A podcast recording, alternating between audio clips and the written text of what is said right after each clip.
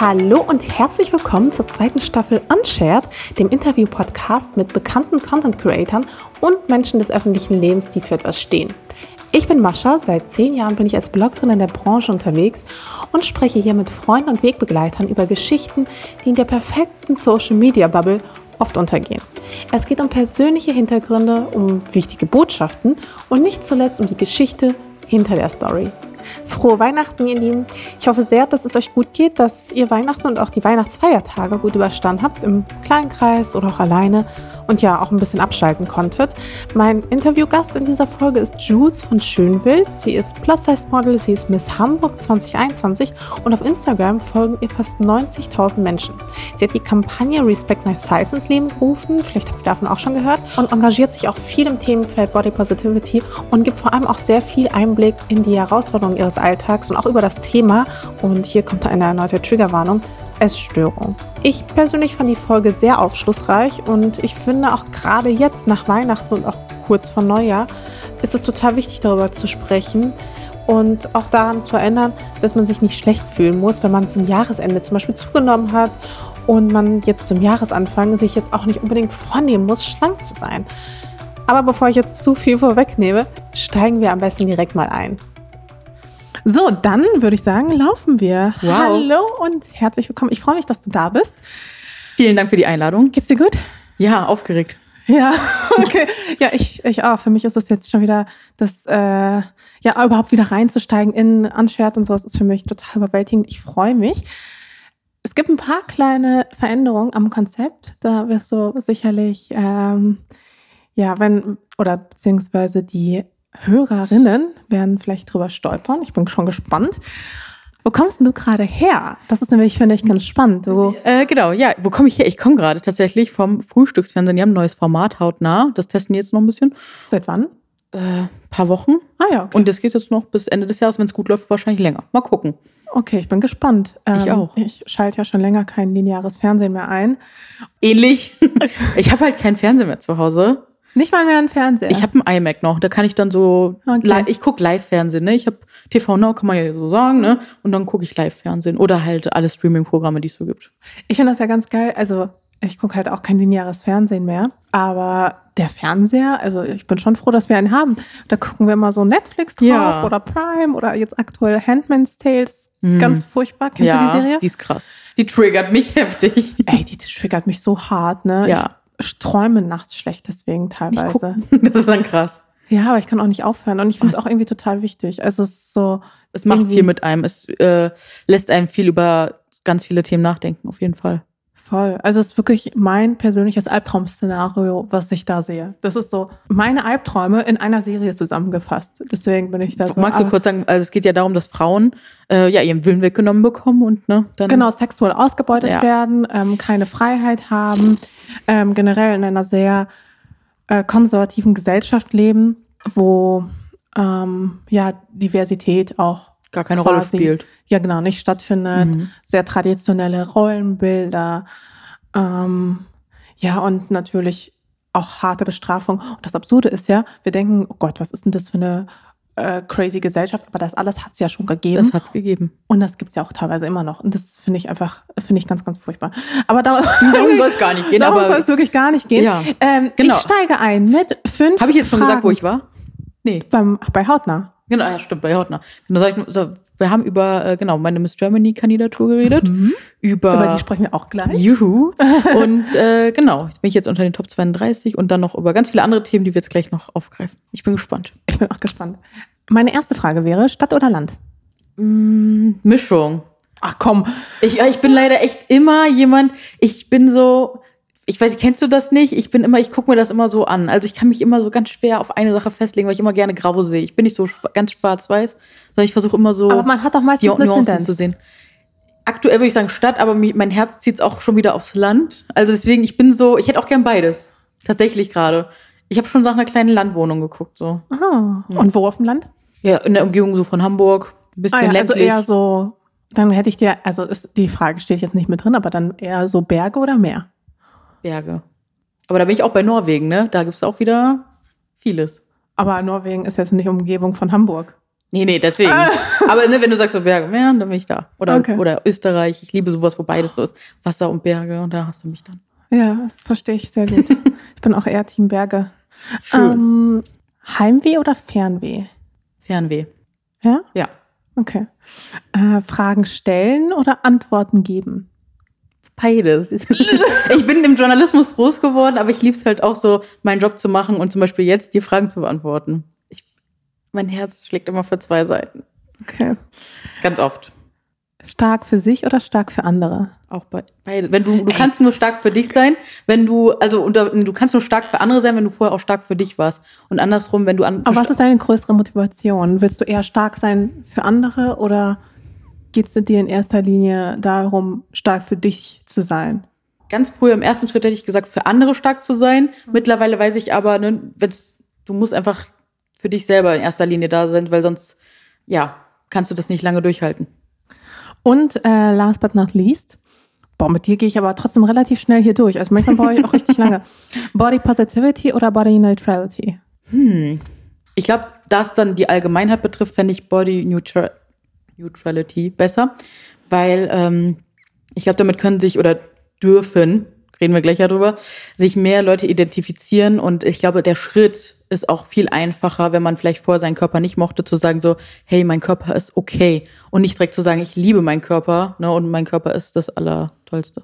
Aber also merkst du, dass es halt oft nicht so richtig authentisch ist. Also ich kenne halt wenig Personen Mhm. In meinem auch direkten Umfeld, die Mhm. wirklich sagen, ich liebe meinen Körper. Also es ist halt so, für die meisten Es ist, ist- halt ihr Körper, ist halt ihr, ihr Körper. Also Mhm. es ist schon auch irgendwie, Mein Körper war lange mein Feind.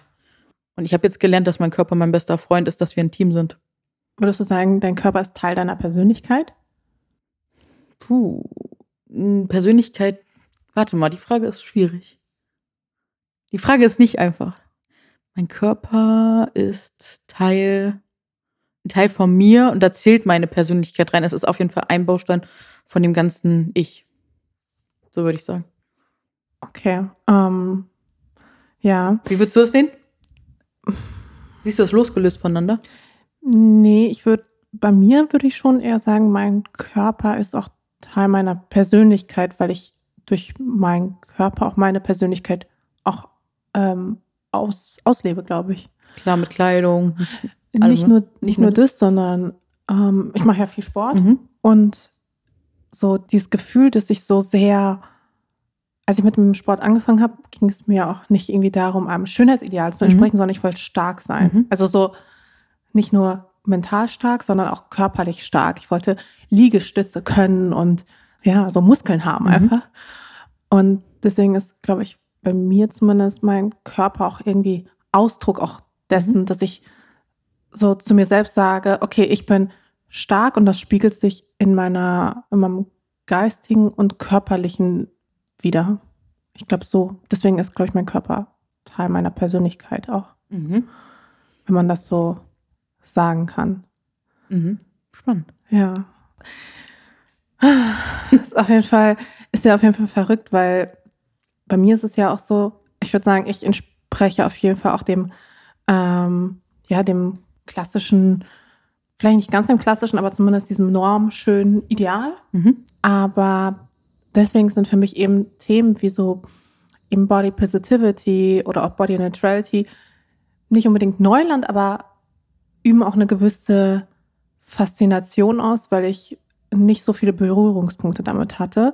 Ich hatte ähm, in der letzten Staffel an Shared ein richtig, richtig cooles Interview gehabt mit der Charlotte Kurt. Mhm.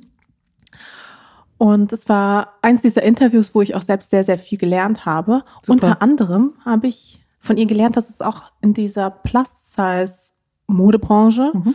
die sich ja auch mittlerweile etabliert hat und wo ja auch sehr viel Geld fließt, ähm, auch eine Art Schönheitsideal gibt. Also eine Art perfekter Plus-Size-Körper Mhm. mit etwas mehr Hüfte und größeren Brüsten, aber dann auf jeden Fall auch Taille und schmales Gesicht. Mhm. Ist dir dieses Schönheitsideal auch begegnet? Weil du bist ja auch aktiv in, in der ganzen Plus-Size-Branche. Seit wann eigentlich? Äh, ja, auch schon seit acht, neun Jahren jetzt. Ja, wir haben uns damals, weißt du noch, damals haben wir uns kennengelernt in Düsseldorf. Ich habe hier sogar noch ein Foto von früher Wirklich? am C&A-Truck. Ah, oh Erinnerst mein du Gott, dich in Düsseldorf? Ja. Da haben wir sogar noch ein Foto Da zusammen. habe ich, so lange kennen in, wir da uns. hab ich in NRW noch gewohnt. ja, ich auch. Gott, das ist ewig her. Das ist richtig ewig, ja. Das so rote Haare. Mm, das, das heißt nichts wiederum. und äh, da habe ich halt echt, da habe ich auch gar kein, ich hatte gar kein Selbstbewusstsein, dich anzusprechen. Ich war richtig schüchtern. Da habe ich meinen Blog so gerade gestartet und mich noch dafür geschämt, einen Blog überhaupt zu haben. Also weißt Echt? du, ja. Warum? Was war Ich da? weiß, weil ich so unsicher war und äh, mich nicht getraut habe, mich so nach außen zu präsentieren, weil ich Angst hatte, was alle Menschen über mich denken oder sagen würden. Aber was äh, sind denn so Vorurteile, die dir häufig begegnen? als Blogger oder als kurvige Frau? Beides. Ja, als Content Creator kennst du ja auch, ne? Ja, die hat ja nichts Richtiges gelernt oder ja, die sind ja faul, was oder ne, die die kriegen alles hinterhergeworfen. Ähm, Aber merkst du, dass da als Plus-Size-Bloggerin nochmal spezielle Vorwürfe mitschwingen? aber das ist nochmal ein ganz ganz anderes, ganz spannendes Thema.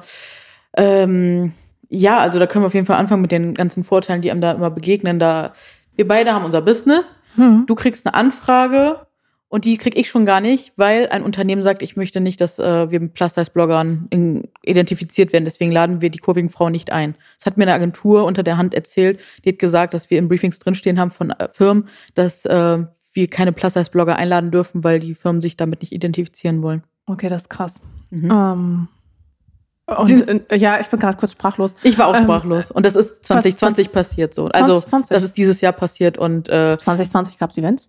Äh, ja, ja, klar. Es gab, ja, die haben auch rückblickend Ja, darüber okay. erzählt. Also als wir uns getroffen haben, war 2020 Mhm. und ähm, man durfte eine kurze Zeit ja Leute treffen und eine kurze Zeit lang ja äh, äh, und kleine Events machen. Also ich weiß jetzt nicht, ob das auf dieses Jahr bezogen war, aber generell meinen sie, das ist denen auf jeden Fall passiert denen das häufig, dass, oder das heißt häufig, haben sie jetzt nicht gesagt, aber sie haben gesagt, es passiert, dass exklusiv dann draufsteht auf dem Briefing für die Agentur, bitte keine Plus-Size-Influencer, gerade bei Food-Sachen einladen. Das ist mir auch ge- aufgefallen so, ne? Ich habe ja meinen Bloggerkreis in Hamburg immer gehabt mit den Mädels, die ich ja alle Mhm. kenne und die stehen alle für was Unterschiedliches und ich halt für Plus-Size und ähm, das ist mir dann immer aufgefallen, weil wir immer alle zu sämtlichen Events eingeladen wurden und dann gab's die Food-Events und da war ich dann immer nicht dabei und dann war ich so, wow, okay. Ey, jetzt wo du es gerade sagst, ne? Ja. Also bei Food ist es so, dass mich das, also für alle, die, die meinen Account nicht kennen, da passiert sehr selten was Foodmäßiges, einfach weil Kochen ist keine Leidenschaft von mir und überhaupt. Also deswegen, ich folge auch keinen Foodbloggern, Mhm. aber ist das so, dass die meisten Foodblogger, die so sehr erfolgreich sind in dem Business, eher schlank sind? Das kann ich dir gar nicht.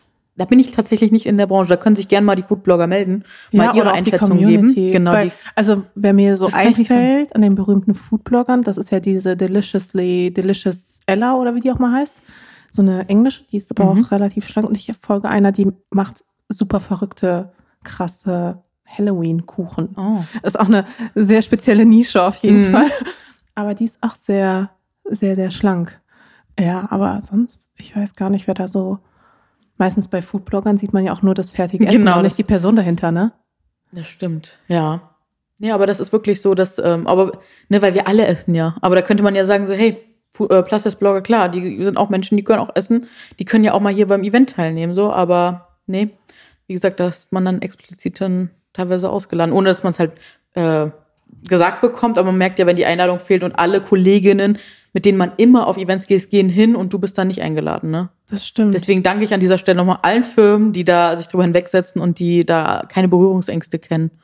Ja, auch allgemein, es ist ja auch unlogisch, wenn, also vor allem auch Firmen, die mit, ja, für gesunde Ernährung stehen, dass die ausgerechnet dann Plus-Size-Models ausladen. Also das ist auch absurd.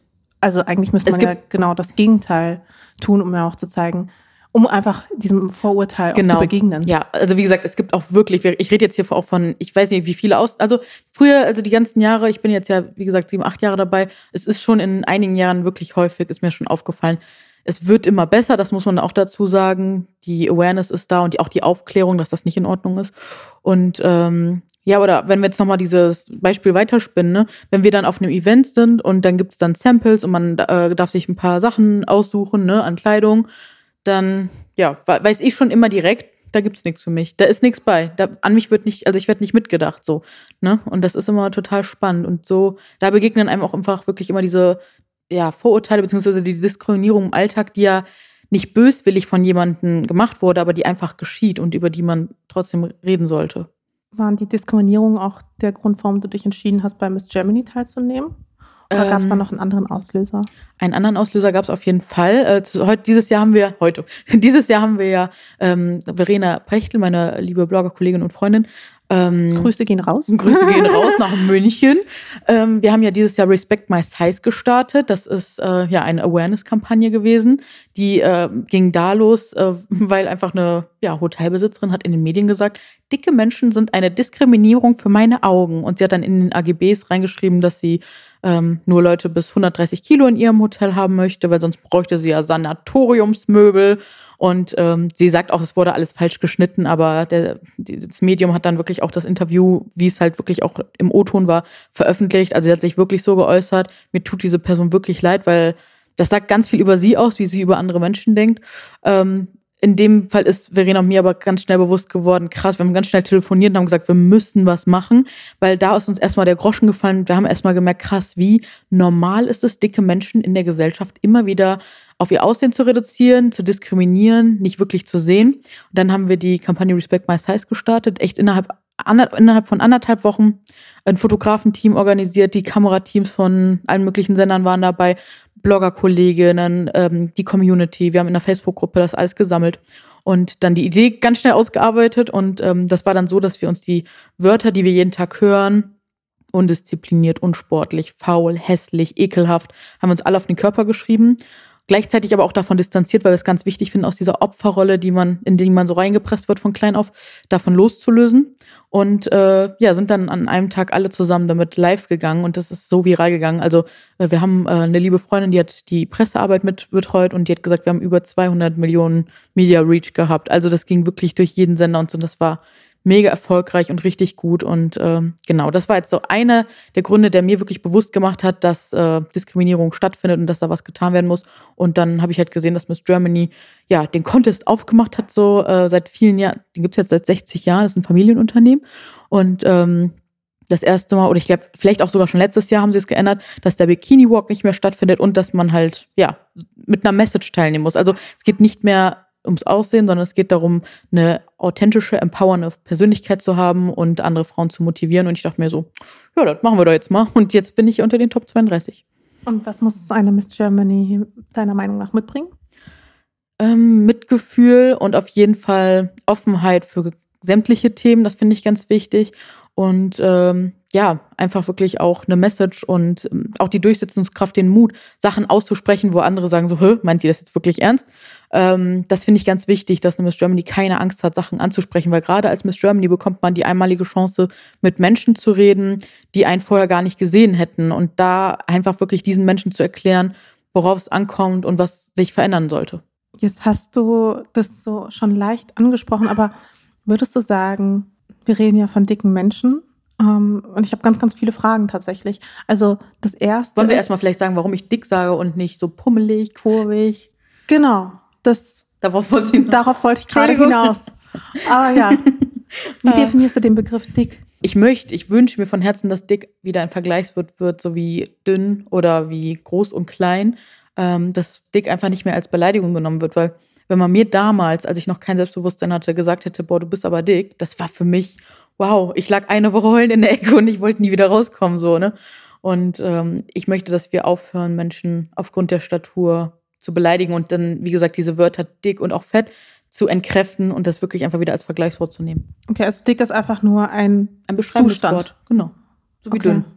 Und halt, also, das ist ganz komisch, weil ich merke dann bei mir, wenn ich sage, okay, jemand ist dick, Mhm. dann merke ich das selbst sogar auch bei mir, dass ich dann irgendwie so ein bisschen Hemmung habe vor dem Wort.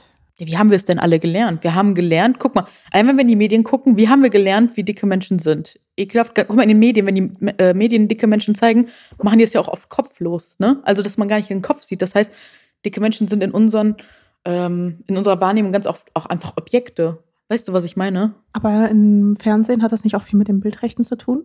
Also Mhm. darfst du darfst ja Personen ja auch an sich nicht ohne ihre Einwilligung Nee, einfach zeigen. Ja, das stimmt, das, da gebe ich dir recht. Es gibt aber auch wirklich einfach Beiträge, wo man, ähm, wo man so Material nimmt und einfach den Kopf abschneidet. So und dann dadurch, oder auch Glaubst du nicht, dass das mit der Anonymität zu tun hat? Also um die Menschen anonym zu halten? das mag auch sein. Trotzdem gibt es einem sehr schnell die Chance, jemanden dadurch zum Objekt zu machen und den Menschen nicht mehr als Mensch zu sehen, mit Gesicht, mit Empathie, mit irgendwas, sondern es ist dann einfach nur der, der dicke Körper und das Objekt. Und deswegen fällt es Menschen dann auch schneller leichter, dicke Menschen zu diskriminieren. Ich habe da ein ganz spannendes, äh, ich weiß gar nicht, ob ich das schon droppen darf, aber ich habe da was Spannendes beim TV-Sender mitgemacht. Ich weiß gar nicht, darf ich das droppen? Es dauert eh noch ein bisschen, bis die Folge rauskommt. Ich sag's jetzt einfach. Muss ich, mhm. ähm, auf jeden Fall haben wir ein Experiment gemacht und ähm, da ging es dann darum, dass ich mein Körper, also ich, nicht nur mein Körper, sondern ich ähm, habe meinen Bauch gezeigt. Das wurde dann ganz gro groß aufgedruckt und auf die Straße gestellt, mitten in der Innenstadt. Und ich habe mich dann so ein bisschen zur Seite gestellt und Passanten sollten halt beschreiben, wie sie meinen Körper sehen oder mich auch sehen. Mich. Wie sie den Menschen sehen, die, den sie da sehen. Aber hast du da mit Gesicht drauf? Ja. Also man hat mich komplett gesehen. Und kannst ja mal raten, was dabei rauskam? Ne, vermutlich das, was du vorhin schon erwähnt hast. Also ekelhaft. Aber du musst, also du musst dir vorstellen, die Leute wurden ja auch dabei gefilmt. Ne? Also die haben ihr Gesicht hergehalten und Leute dann wirklich in der Öffentlichkeit so. Ich kann es. Es ist schwierig. Ne? Es geht über die Vorstellungskraft es, hinaus. Genau, es ist, es ist für mich total schwierig, das zu greifen, weil das, glaube ich, in mir nicht so mhm. drinsteckt und ich auch selbst nicht so. Mhm. Ich also, kenne diese Vorurteile an sich jetzt nicht am eigenen. Mhm. Also mir du, du würdest sie nicht sagen. Oder du würdest sie nicht leben oder denken. Ich, oder ich, ich wurde damit auch noch nie konfrontiert, mhm. deswegen. Das ist schön. Ja, ähm, genau, es ist auf jeden Fall so ausgegangen. Also das erste muss ich sagen, die ersten drei Leute, die waren mega positiv, die haben sich voll mhm. gefreut. Es kamen auch super viele Follower vorbei, das tat richtig gut. Aber es gab tatsächlich einmal zwei alte Damen, die haben gesagt, ja, du bist halt, du hast keine Willensstärke. Ich so, ach, steht das irgendwo auf meinem Körper? Woran machen Sie das fest? Hier sieht man ja an der Statur. Ich so, was sehen Sie denn da? Sie kennen mich nicht, Sie wissen nicht, woher, warum meine Figur so ist, wie sie ist. Das, was Sie gerade machen, ist einfach anmaßend, das ist nicht in Ordnung. Nee, nee, da müssen Sie einfach mal eine Diät machen, jeden Tag mal eine Woche lang eine Tasse Brühe und dann wird das. Ich so, ach so, das klingt für mich nach einem essgestörten Verhalten. Nee, das hat mir früher auch immer geholfen. Ich so, ja, danke für das Gespräch. Und das, was mich am meisten erschüttert hat, war ein junger Mann, weil der sah auch so aus, als wäre der schon gebildet gewesen. Das waren, äh, der hatte seine Kollegen noch hinten mit ähm, im Hintergrund stehen. Und ähm, der hat gesagt, so ja, man kann ja von dir halten, was man will. Äh, man kann dich jetzt äh, attraktiv oder unattraktiv finden, aber auf jeden Fall bist du ungesund. Ich so, ach ja, zeig mal deinen Ausweis. Bist du Arzt? Also kennst du meine Werte? Schön, dass du dir anmaßt, darüber zu urteilen, wie meine Gesundheit ist. Und ich habe ihm dann auch ganz schnell klar gemacht, merkst du, was hier gerade passiert? Du beschreibst mich nicht als Frau, du beschreibst mich nicht als Mensch mit braunen Haaren oder grünen Augen oder sonst irgendwas, keine Merkmale, du siehst keine Merkmale, du siehst einfach nur meinen Bauch und beschreibst mich einfach nur als Objekt, als hätte ich keine Gefühle, als wäre ich kein Mensch. Und das passiert halt ganz häufig. Wenn wir von dicken Menschen sprechen und auch Diskriminierung und Vorurteilen, würdest du sagen, das trifft auf äh, Frauen und Männer gleichermaßen zu? Das ist sehr, sehr spannend, die Frage. Damit habe ich mich in, in, diesem Jahr auch sehr intensiv auseinandergesetzt. Ähm, wir können uns das ja einfach mal angucken. Es gibt ja, also ich nenne jetzt einfach mal ein paar Beispiele. Es gibt ja zum Beispiel diese Fernsehserie King of Queens. Ne? Da ist der Doug, der ist, der ist dick, der ist lustig, der hat eine schlanke Frau. Kennst du irgendeine Serie, wo eine attraktive, dicke Frau einen schlanken Mann zum Partner hat und wo keine hitzige Diskussion darüber ist? Oder irgendein Film, wo eine dicke Darstellerin mal nicht ins, ja, ins Blöde gezogen wird und einfach auch einen attraktiven Mann hat und das in Ordnung ist, wie es ist? Tatsächlich fallen mir nicht so wirklich viele Filme dazu ein. Also höchstens Schwer verliebt hieß er doch, glaube ich, oder? Ja. Wo es, der aber auch extrem fragwürdig war, weil da ein attraktiver Mann mit einer Frau zusammen war, von der er dachte, sie wäre sehr dünn. Aber eigentlich war sie dick. Eigentlich war sie dick, genau. Ja. Das und nur mal so für den Hintergrund: Die meisten Filme, die wir sehen, 90 Prozent der Filme, die in, prämiert werden, werden von Männern gedreht. Und wir kommen jetzt zu einem ganz. Und wir müssen halt mal auch überlegen, welche Schauspielerinnen mhm. sind ja auch mehrgewichtig. Da fallen mir jetzt auch nicht so. Aber ich muss auch zugeben, ich habe da auch nicht so, ich kann da auch nicht so richtig viel mitreden. Mascha, weil das ich Ding so ist, ich kann da auch nicht mitreden. Kommst und sowas, Gar da bin Problem. ich halt voll raus. Aber das Ding ist wirklich, ich kann da auch nicht mitreden, weil es einfach nicht mehr gibt. Das ist das Ding. Wir können jetzt suchen, es wird nicht sehr viel mehr geben. Es gibt ganz tolle aufklärende Filme, ähm, wie äh, Embrace, der kam jetzt raus. Demnächst kommt noch ein toller Film raus. Ähm, Wunderschön heißt der, der von deutschen Schauspielerinnen. Die, da ist den auch, also ich habe den noch nicht gesehen, aber da geht es wohl auch darum, das Schönheitsideal mal zu hinterfragen. Ähm, aber einfach vor dem Hintergrund, dass ganz viele Serien und Filme und alles, was wir in den Medien sehen, ganz oft von Männern gemacht wurde und die einfach ja, dicke Frauen nicht auf dem Schirm haben. Und das kann ich so sagen, weil ich ja wirklich jetzt auch lange in der Branche bin und da ganz viel rumgeforscht habe und geguckt habe, woran liegt das denn. Ähm, wir können ja noch mal ein anderes sehr spannendes Beispiel nehmen beziehungsweise kurzer persönlicher Auszug von mir. Ähm, bei mir ist das ganz oft, dass ich Männer kennengelernt habe, die gesagt haben so, hey, wenn du abnehmen würdest, du wärst meine Traumfrau, ich wäre gerne mit dir zusammen, aber du musst echt schlank sein, ich habe ein Problem mit meinen Kollegen etc. Die sind so sehr in sich Kollegen. ja, oder Okay. Familie. Also die haben wirklich einfach Angst vor ihrem Status, den sie in der Gesellschaft haben. Oder denen fehlt da irgendwie das Selbstbewusstsein oder die haben auf jeden Fall Angst davor, wie die Gesellschaft reagiert, wenn sie mit einer äh, mehrgewichtigen Partnerin zusammen sind. Und ähm, vor dem Hintergrund kann man sich ja wirklich auch mal die Frage stellen und nochmal in Richtung, das wird jetzt ein bisschen. Hallöchen. Oh, Katze kommt rein.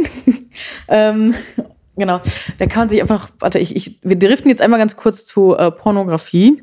Das ist jetzt ein heftiger Schwung, aber ähm, wenn wir jetzt mal gucken, es gibt halt Pornos, wo dicke Frauen als Fetisch gesehen werden. Hast du jemals uns Frauen gesehen, dass wir dicke Männer als Fetisch nehmen?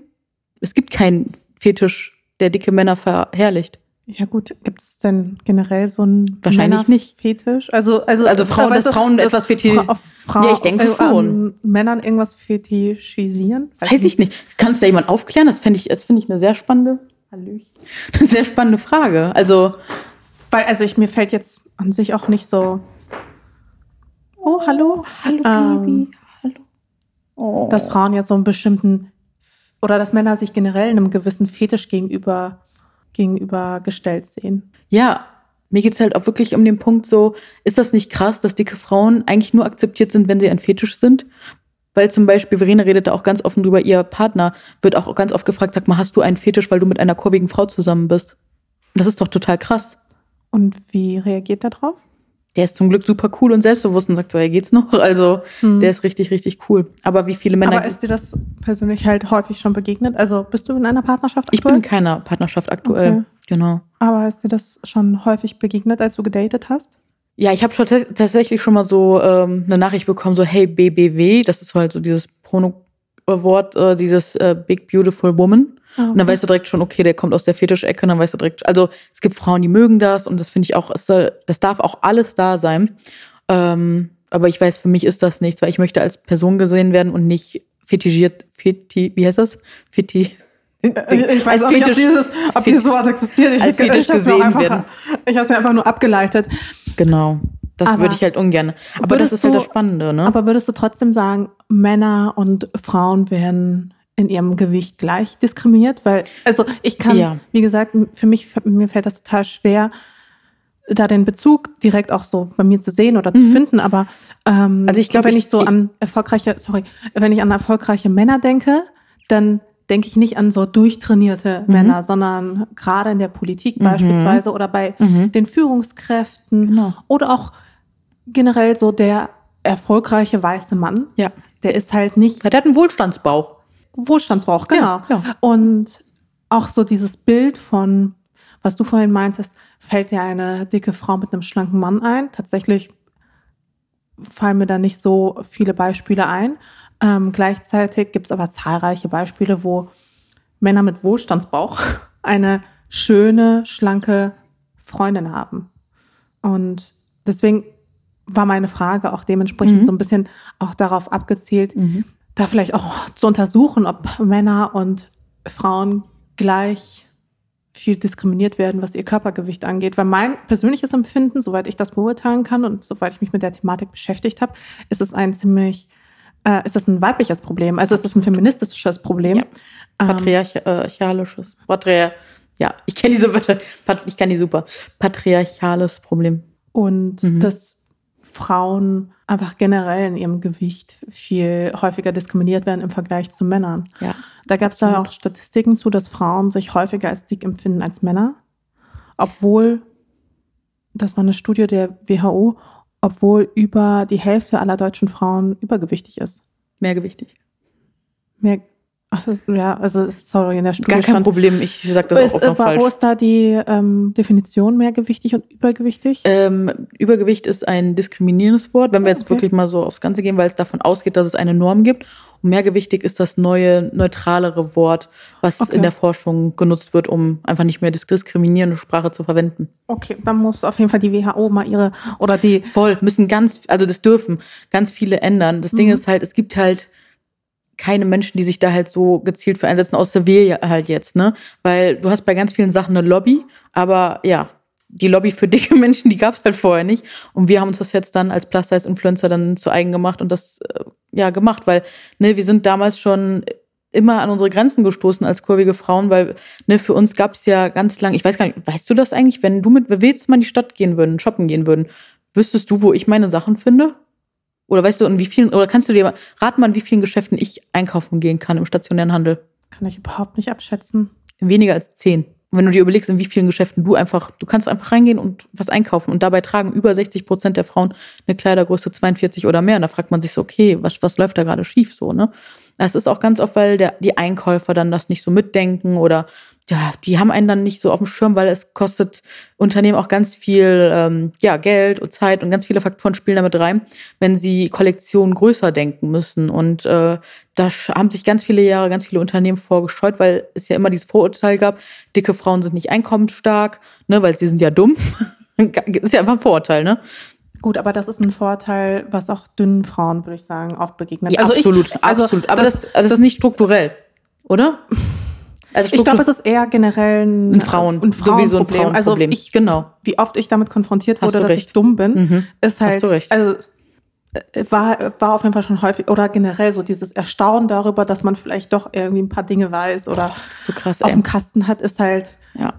Aber ich habe verletzend halt, natürlich. voll. Aber ich würde nicht, zumindest soweit ich das einschätzen Mhm. kann, würde ich jetzt nicht sagen, dass es ein, das, ähm, ja, da, dieses Klischee, dass Frauen dumm sind, dass das ein das generell Problem Frauenproblem. ist. Ja, das ist quasi Das stimmt. ein exklusiv dickes Problem Nee, ist. genau. Sondern, genau, das, das wird halt, kommt halt nur dann zum Tragen, wenn es halt auch noch darum geht, wenn jetzt zum Beispiel Einkäufer dann abschätzen müssen, Mhm. ähm, ne, weiten wir unsere Kollektion aus und dann wird immer gesagt, nee. Also ich frage mich immer, woher die ihre Studien ableiten und woher die immer all das nehmen, weil zum Beispiel H&M hat ja auch die Plus-Size-Sektion rausgenommen.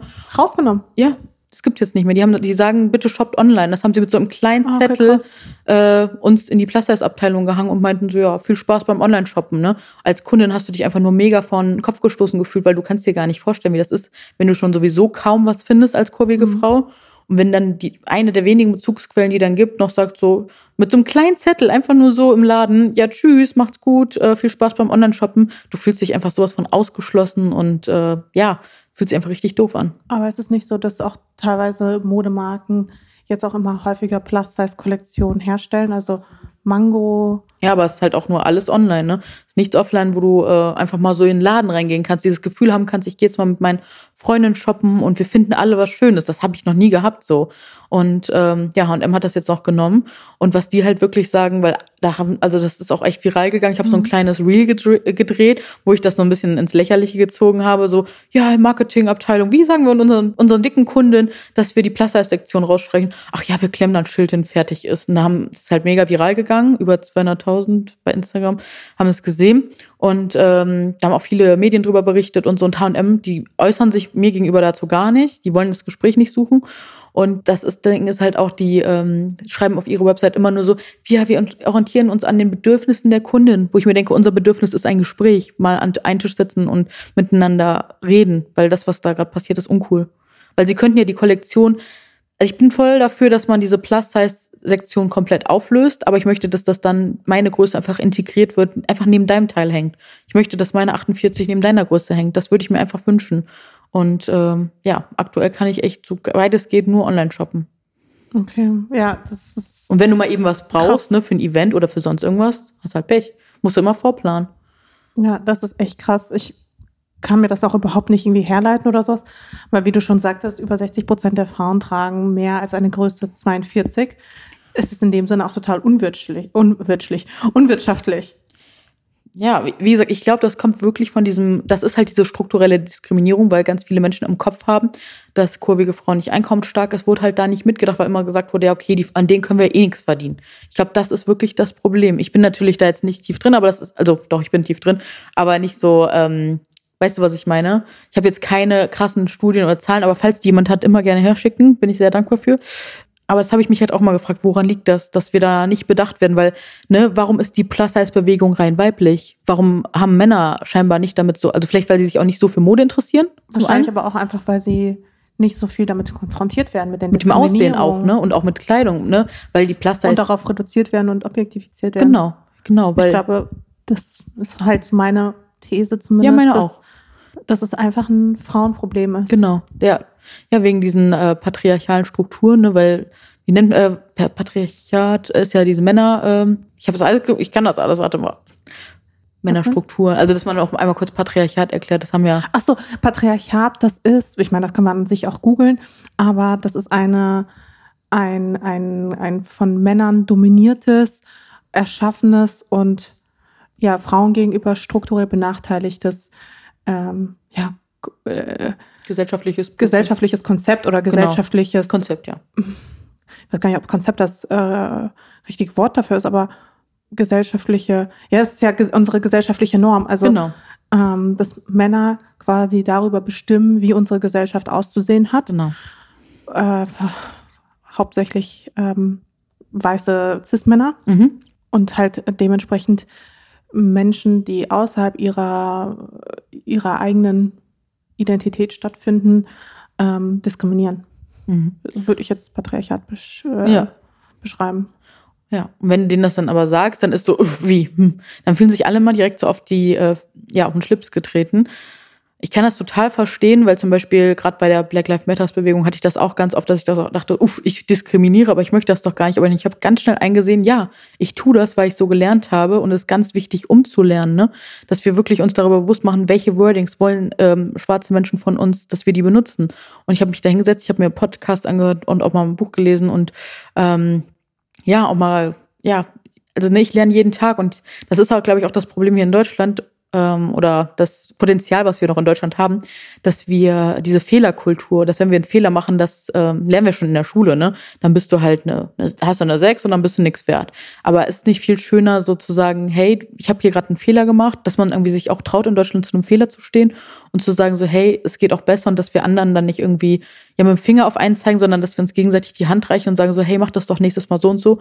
Ich glaube, dann wird es uns allen auch gar nicht mehr so schwer fallen, Sachen umzulernen. Aber warum denkst du, ist das in Deutschland so ein großes Problem? Mit dem, mit der Fehlerkultur. Ja, wie gesagt, ich glaube, das Schulsystem ist ja auch schon so angelegt, ne, dass du immer nur deine Fehler vorgehalten bekommst und nicht, du feierst halt nicht deine Erfolge, sondern du siehst immer nur die Fehler. Und wenn man aber einfach mal rein psychologisch äh, sich das anguckt, ist das viel sinnvoller, sich mit auch mit seinen Erfolgen zu beschäftigen und daran zu wachsen. Und ähm, bei den Fehlern, weißt du, was ich meine? Bei den Ja, Fehlern halt zu voll. gucken, ähm, wie es besser geht, aber nicht, dass das der Fokus von dem Ganzen ist. Und wenn wir mal, du hast es vorhin kurz angesprochen, Mhm. wenn wir zurückgehen und über Schule sprechen, Mm, ja, Schule. Gerne. war das, Das war eine damals heftige schon ein Zeit. Problem für dich? Ja, absolut. Warst du damals auch schon, darf ich dick sagen? Ja, bitte. Ja, okay. Sag dick. Warst du damals schon dick? Ähm, ich kann dir gerne ein Foto, warte, ich zeig dir mal ein Foto, okay? So viel Haare verloren? Nein, einfach rausgekriegt. Ja.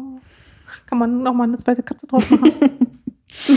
So, warte, ich so schmusig, muss man sagen, Oh. ist sie normalerweise bei Fremden nicht. Oh, das war Dass sich Ehre. da jetzt zehn Minuten hat einmal von dir Oh. durchflauschen lassen, ohne dich am Ende irgendwie anzugreifen. Wow, war das voll das mega Kompliment. Ich liebe es. So, wo haben wir, wo haben wir mich hier als kleine, kleine Jules? Okay, also sieht für mich jetzt nicht nach einem dicken Kind aus, ehrlich gesagt. Ja, aber ne, du kennst die Gesellschaft, ne? Für die Gesellschaft ist das so, mach bitte schon die erste Diät mit acht. Und äh, ja, Ne, wenn du so ein bisschen schon zu viel warst, dann war es, äh, ja, Wurdest du gemobbt?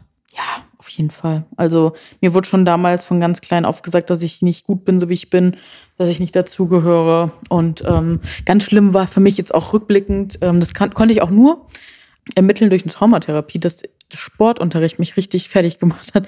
Ähm, bei mir war es echt immer so, dass im Sportunterricht, ähm, da wurde ich halt nicht gewählt, dann bin ich auf der Bank sitzen geblieben, habe geweint. Der Lehrer hat das alles immer, also es gab einen coolen Lehrer mhm. und es mhm. gab einen Lehrer, der hat da sogar mit reingeschlagen in die Kerbe und ähm, das hat mit mir damals ganz viel gemacht und das hat mich auch von meinem Körper so total weit weggebracht, weil Sport war für mich und mein Körper halt wirklich immer eine Gefahr. Also nicht bewusst, weißt du, was ich meine, sondern das hat sich dann unbewusst so eingebürgert, dass Sport, wenn ich Sport machen sollte, dann hat alles in mir schon blockiert, weil mein Körper wusste, das ist jetzt eine Gefahr, jetzt wirst du angegriffen von anderen Menschen, du wirst ausgelacht, du wirst gedemütigt, du wirst bloßgestellt.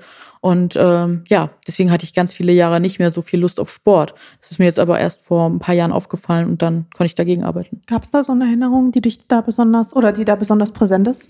Wirklich ganz viele. Ich, hab, ich sehe mich von außen, wie ich auf dieser Bank sitze mhm. als kleines Mädchen, weine, wie ich ich, ich habe regelmäßig die Sportsachen dann vergessen, weil ich nicht mitmachen wollte, weil mir an jeder Stelle immer wieder gesagt wurde, du bist nicht gut. Und ähm, ja, mir wurde an jeder Stelle gesagt, so, äh, hier gehörst du nicht hin, du kannst das nicht. Und ähm, für junge Menschen ist das halt, glaube ich, ganz erschütternd, weil die kennen sich ja noch gar nicht so aus wie wir. Wenn die dann hören, hey, du kannst das nicht, dann denken die, das, es ist alles nicht in Ordnung, so, ne?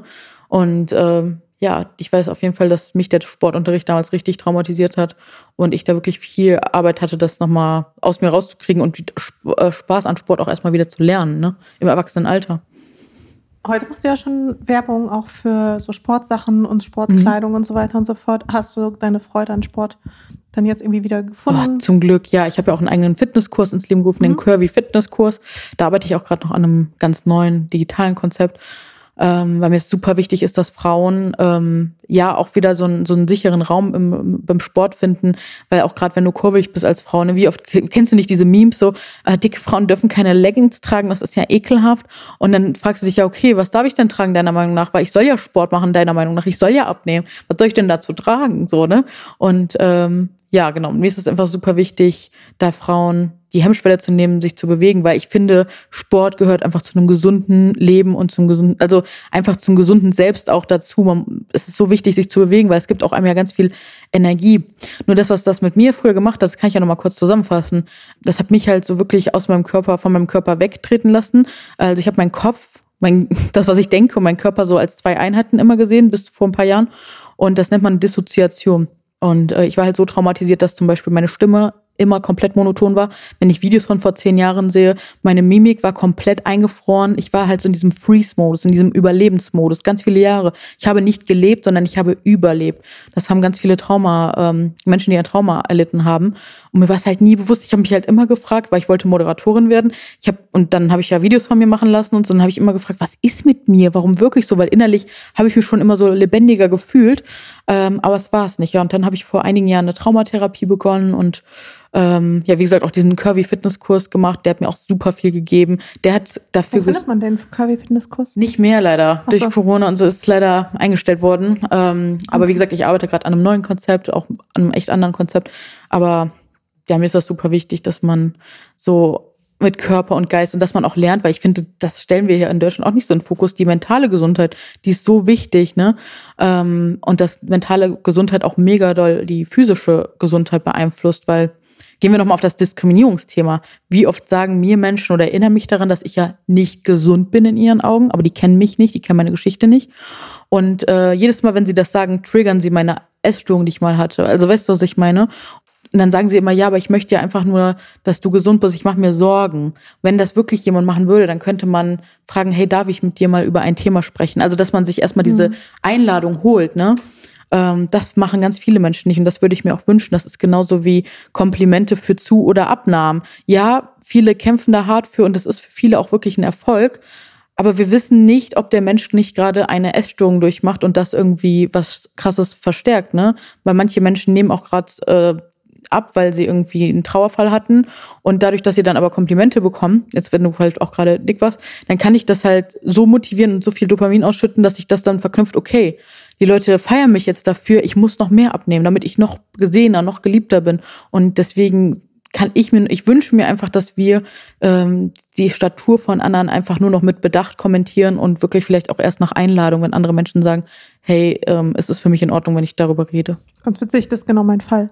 Ja. Ich kann, wenn, ja, wenn es mir nicht gut geht, dann kann, äh, kann ich nicht essen. Mhm. Also Es gibt ja, glaube ich, mal so unterschiedliche Typen Menschen, Voll. die dann quasi Ich bin emotionaler Esser, genau, genau. emotionaler Esser heißt das. Ne? Genau. Ja, und ich bin äh, emotionaler. Stress nicht. Sch- ja, genau.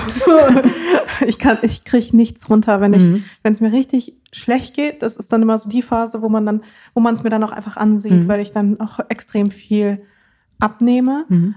Keine Abneigung entwickle, aber man hat, ich habe dann einfach keinen Appetit. Ich Ist dann alles nichts- dicht und dann geht es nicht mehr. Ja. Und ähm, Kriegst du dann immer Komplimente? Genau, dann kriege ich auch mal Komplimente. so, wow, das sieht voll gut aus. Und ich so, danke, mir geht's überhaupt nicht gut, aber immerhin. Aber man freut sich dann, ne?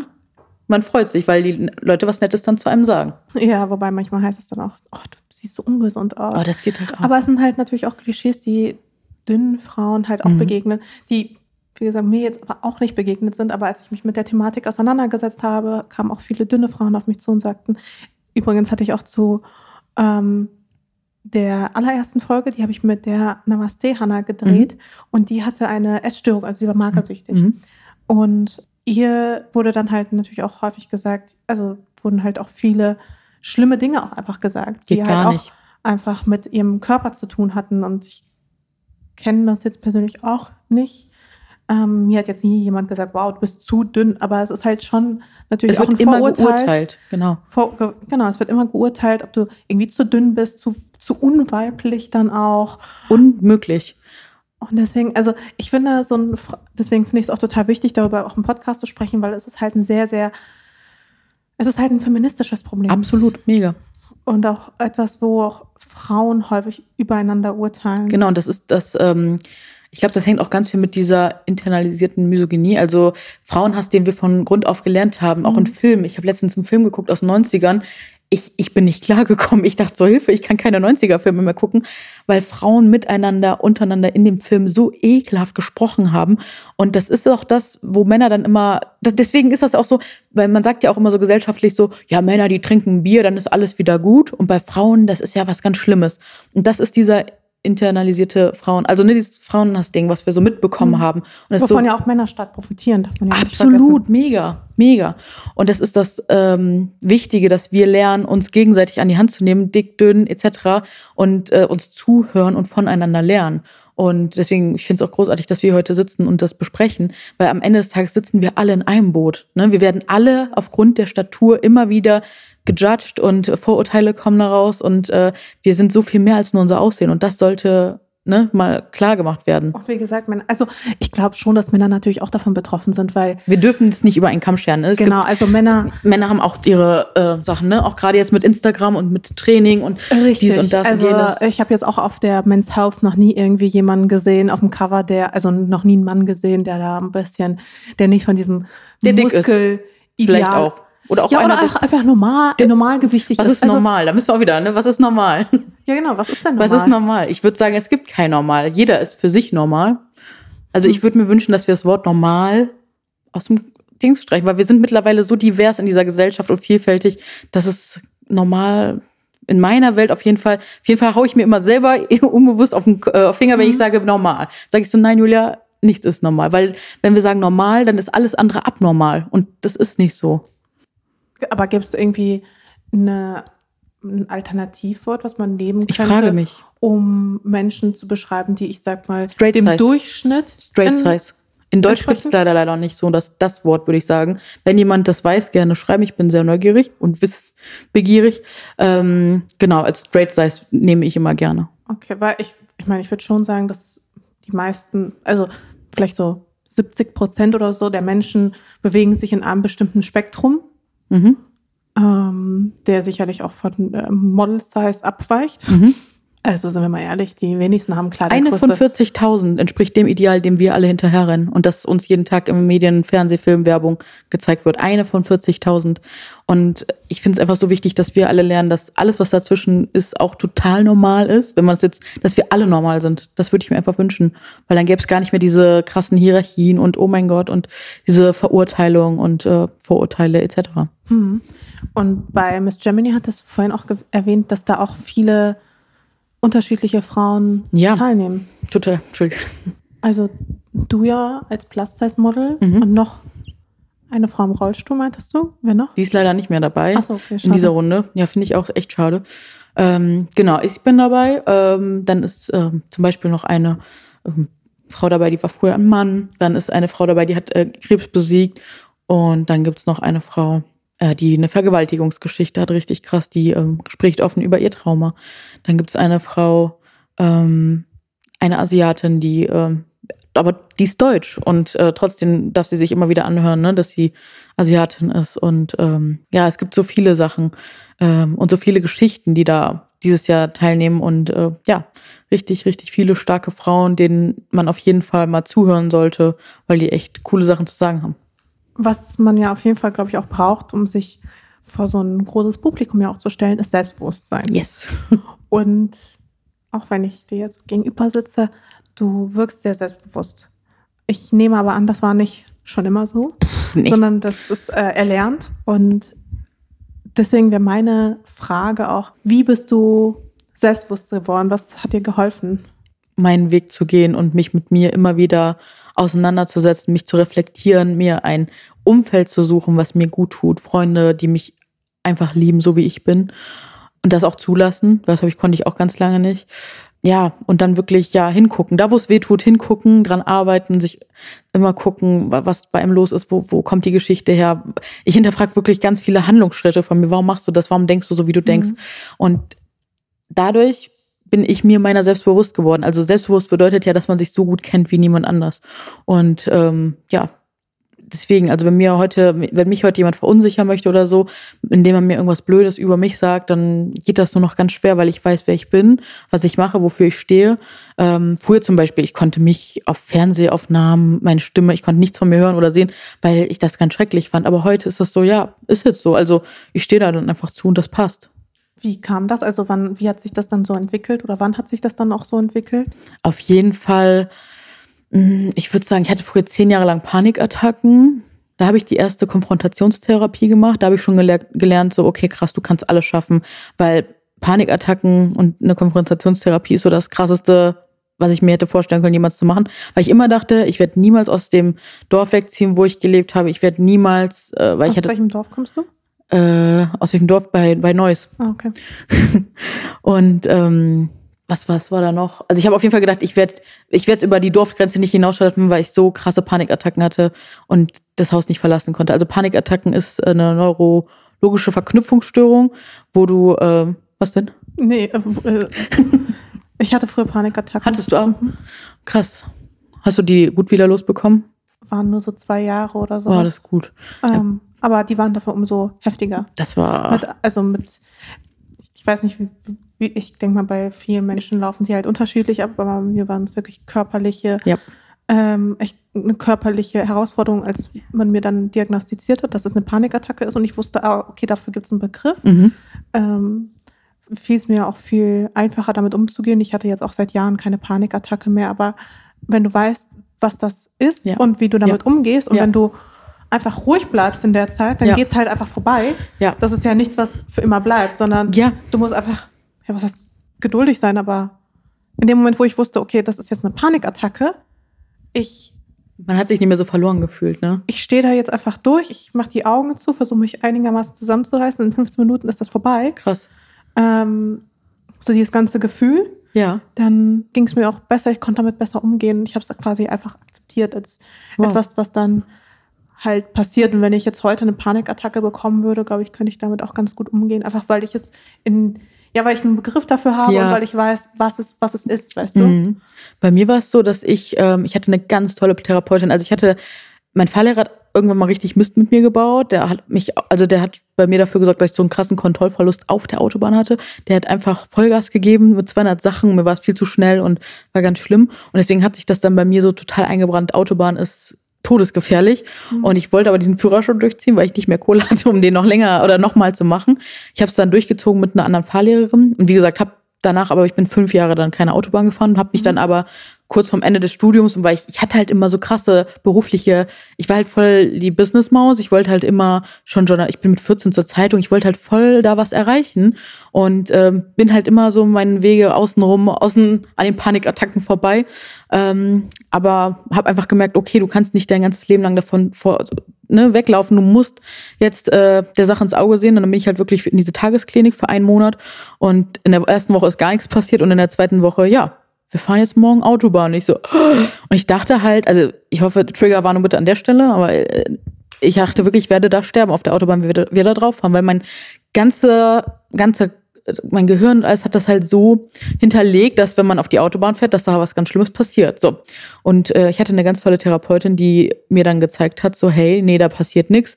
Und ähm, die war ganz toll in Sachen Sprache. Ich glaube, deswegen liegt mir das heute auch so am Herzen, so auf die Sprache zu achten, auch wenn ich es immer, ich kann es auch nicht 100 Prozent, aber ich arbeite da immer dran sie hat mich darauf trainiert, so wie rede ich über mich selber, wie denke ich über mich selber. Und echt in drei Wochen hat die da ein Wunder vollbracht. Wir sind wirklich dann auf die Autobahn gefahren und in dem Moment, ich hatte neuronales Feuerwerk. Ich habe geweint, ich habe gelacht, ich habe geschrien. Es war einfach das, der krasseste mhm. Moment in meinem ganzen Leben und ich dachte so, okay, ich habe es jetzt ich habe den größten Schritt bin ich jetzt gegangen und äh, ich habe diese Panikattacken jetzt besiegt in dem Sinne äh, und ja habe noch ein paar Wochen, Monate auch trainiert, weil diese ganzen Abläufe, die zehn Jahre lang nicht gingen, die musst du auch erst mal wieder deinem Körper beibringen und sagen so, hey, das ist alles hier gefahrenlos, äh, alles gut, das ist alles nicht schlimm. Und das habe ich dann auch geschafft und dann bin ich halt auch danach direkt nach Hamburg und habe da mein neues Leben praktisch gestartet. Das habe ich tatsächlich so auch noch nicht in der Öffentlichkeit erzählt, aber das war tatsächlich, ähm, ja, äh, eine ganz krasse Sache, diese Panikattacken. Rückwirkend kann ich sogar sagen, das kommt vom undiagnostizierten ADHS, das ich schon ganz lange hatte. Und das wurde nicht diagnostiziert, weil Frauen anders, ähm, also Männer werden in Studien häufiger untersucht und ähm, Frauen haben halt andere Symptome als Männer und dadurch, dass Frauen da nicht so beachtet werden in den Studien, geht das halt ganz schnell unter und Frauen werden ganz oft erst spät diagnostiziert. Und deswegen habe ich zum Beispiel auch so äh, ein ungesundes, also zusammen mit ganz vielen anderen Faktoren, aber deswegen kommt halt auch meine Figur zustande, etc. Das äh, führt jetzt zu weit, aber das, da hängt halt ganz, ganz viel miteinander zusammen mit dieser undiagnostizierten ADHS-Störung, äh, Verknüpfung. Ich weiß, du bist eigentlich gar nicht so, du hast es gerade so abgetan, aber ja. eigentlich finde ich es total spannend, weil das Klischee ist ja, dass man dick ist, weil man sich ja irgendwie ungesund ernährt mhm. oder weil man zu wenig Sport treibt mhm. oder eben wahrscheinlich beides. Mhm. Aber dafür gibt es ja noch ganz, ganz andere Gründe, ja. ähm, die ja mehr, äh, die viel tiefer gehen. Also, ähm, auch beeinflussen können. Mhm. Welche sind das denn so zum Beispiel? Nur, dass wir mhm. ein paar Beispiele haben, womit das zusammenhängen kann. Einfach damit wir zeigen, wie, mhm. wie die Vielfalt einfach ist. Was ich aber dazu nochmal als Disclaimer vorweg sagen möchte, keine dicke Person ist irgendeinem Menschen auf diesem Kontinent eine Rechenschaft schuldig, warum sie dick ist. Ich werde das jetzt in diesem Podcast mhm. erläutern, weil ich das wichtig finde. Äh, generell ähm, es sind aber solche Fragen theoretisch anmaßend. Davon sollte man sich dann auch selber als dicke Person schützen und sagen so, hey, ich habe hier niemanden Rechenschaft äh, zu schulden, mhm. weil ich das alle Jahre immer gemacht habe. Ähm, genau, ich erkläre es jetzt gerne. Nein, es geht ja mehr darum, Voll. diesem Bewusstsein Klischee, zu schaffen. Genau, diesem Klischee genau. auch einfach zu begegnen. Voll. Das ist halt eben, also wie du schon sagtest, niemand ist irgendwem Rechenschaft schuldig, genau. überhaupt generell nicht über seinen Körper, egal welche Aber Körper. du weißt ja, wie es ist, ne? Wie schnell kommt man in die Betrouille, sich rechtfertigen zu müssen. Ne? Absolut. Ähm, bloß, ich glaube, das ist, da geht auch viel Unwissenheit mit einher. Ganz genau. Wie du schon sagtest, mit dieser, mit diesen Großmüttern, die dann sagen, na ja, also sieht man doch, dass, dass du ungesund bist da kann es halt auch viele unterschiedliche Faktoren geben. Eben. Ja, also wie gesagt, es gibt auf jeden Fall Hormonstörungen, ne, ähm, die dazu führen, dass man mehr Gewicht hat oder Lipödem ist auch eine ganz krasse Sache, die auch all Jahre nie wirklich, glaube ich, Beachtung gefunden hat. Ja, auch sehr, bei vielen Frauen super sehr verbreitet. Viel. Ja, total. Ich, mich würde auch super doll interessieren, wie sehr die Pille damit zusammenhängt, dass Frauen eine Fettverteilungsstörung hat. Weil sie nehmen ja auch zu, ohne dass sie, sie können daran nichts ändern, außer sie haben halt die OP, soweit ich das jetzt weiß. Und ähm, es ist einfach ein super krasses, großes Thema. Ne? Und die müssen auch all ihre OPs ab OP 3 wird erst übernommen, die OPs davor, also um das wirklich auch dann nicht weiter ausufern zu lassen, die werden halt nicht übernommen. Da müssen die halt echt, ich habe schon Summen gehört von 9.000 bis 17.000 Euro selber zahlen, so, ne? Ist halt mega krass. Und ähm, genau, das gibt's auf jeden Fall. Dann, ja, wie gesagt, aufgrund von Traumata. Ich zum Beispiel habe ja alles Traumata erlitten und dadurch eine ähm, gibt es tatsächlich keine offizielle Diagnose, was mich auch krass wundert, aber es gibt nur Binge-Eating-Störungen, aber ich würde sagen, ich bin emotionale Esserin, dass jedes Mal, wenn ich, also das habe ich erst vor zwei Jahren festgestellt, ich habe mir wirklich mal so ein Tagebuch geschrieben mhm. und habe mir äh, aufgeschrieben, wann habe ich diesen Essdruck, also wann habe hab ich das Bedürfnis, irgendwas zu essen oder was Süßhaltiges zu trinken und dann ähm, ist mir aufgefallen, krass, bei jeder Emotion, die du gerade fühlen solltest. Ich hatte eine krasse Emotionsregulationsstörung da. Also das geht auch echt mit einher. Und ähm, genau, jedes Mal, wenn ich zum Beispiel Freude erlebt habe, wenn ich äh, sauer war, wenn ich irgendwas spüren sollte, dann habe ich dazu gegriffen zu essen, weil der Körper, der ist dann halt mit dem Essen oder mit der Verarbeitung beschäftigt und deswegen muss er dann keine Gefühle mehr fühlen. Und das ist, glaube ich, auch bei echt vielen Menschen, ja, einfach so etabliert, ne? Ähm, genau, dann gibt's noch die Binge-Eating-Störung, aber ich glaube, da halt echt auch das ganz viel dann ja einen psychologischen Background hat bei dicken Menschen. Wie gesagt, können mich Leute korrigieren. Ich rede jetzt von meiner Geschichte. Aber ich glaube, es gibt immer eine gute Geschichte oder gute Gründe, warum dicke Menschen das brauchten, dick zu sein. Ne? Oder dass sie auch vielleicht in der Gesellschaft, dass man unbewusst einfach dick wird, damit man nicht so gesehen wird. Also gibt es ganz viele tiefergehende Gründe. Das ist super spannend, sich damit so auseinanderzusetzen. Du hattest vorhin erwähnt, dass du eine Essstörung hattest. Mhm. Ist es die Essstörung, die mhm, du meintest, ja, oder genau. gibt es da noch irgendwie eine. Nee, also ich glaube schon, dass ich in der Jugend durch diese ganzen Restriktionen, Essen war für mich immer Kontrolle, äh, weil ich so wenig Kontrolle damals durch diese Mobbing-Erfahrung und so hatte. Und äh, genau, dann kamen jetzt noch die ganzen Diäten dazu. Von, keine Ahnung, ich glaube, ab zwölf habe ich meine erste Diät gemacht und dann wirklich jede, die es auf dem Markt gibt. Äh, mittlerweile weiß man, dass 90 Prozent der Diäten einfach nicht funktionieren, weil sie nicht nachhaltig sind. Ähm, und genau, und ich glaube einfach, dass ich ganz viele Jahre mir immer noch dann noch super viel verboten habe und genau, und jetzt halt wirklich diese emotionale Essstörung habe. Da habe ich mir aber auch Hilfe geholt tatsächlich ja, bin jetzt auf einem ganz guten Weg, gesund zu werden. Das Witzige ist, als ich mir Hilfe geholt habe, dachte ich, okay, boah, wenn du jetzt deine Essstörung heilt, dann wiegst du bestimmt auf einmal 40 Kilo weniger. Ja, ist aber nicht so. Wenn man seine Essstörung heilt, dann dauert das erstmal, bis der Körper lernt, okay, jetzt ist hier Frieden eingekehrt. Wir haben keinen Krieg mehr, wenn es ums Essen geht. Essen ist hier kein Zwang mehr oder kein Verbot oder sonst irgendwas, sondern Essen darf Essen sein. Und das war mein allergrößter Wunsch, dass ich lerne, dass Essen einfach Nahrung ist, dass das Ernährung ist. Weißt du, was ich meine? Hm. Das war es Also- halt lange nicht. Aber würdest du dir denn dann quasi im Umkehrschluss wünschen, Gewicht zu verlieren? Mm, Ich sage so, ich bin da ergebnisoffen. Ich komme mit dem, so wie ich jetzt bin, absolut klar. Also Mhm.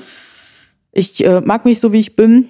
Wenn ich Gewicht verliere, wenn ich äh, auf dem Heilungsprozess bin, dann ist das in Ordnung. Aber ich würde jetzt nicht krass forcieren, äh, wieder eine Diät zu machen oder so. Ich, Mhm. ich möchte für mich ähm, über den, ich sage jetzt mal, intuitiven Weg rausfinden, was meinem Körper gut tut, was mir gut tut ähm, und dann meinen Weg finden. Glaubst du, deine Followerinnen ähm, würden vielleicht sogar auch fast dafür kritisieren? Ich frage deswegen, jeden Fall. weil ich da irgendwie direkt an, Ad- also an Voll, Adele auf jeden denken Fall, muss, ja. die, da, die ja sehr viel Kritik Ja. dafür bekommt, Mhm. dass sie jetzt 2020 so viel abgenommen hat. Ähm, ich finde es absolut anmaßend, ne, dass sich Menschen wieder mal rausnehmen. Ähm, also ich kann, sagen wir so, ich bin da sehr mitfühlend. Ich kann total verstehen, dass wenn man Adele als absolutes Vorbild hatte, das Gefühl hatte, oh Gott, mir wird jetzt mein Vorbild genommen.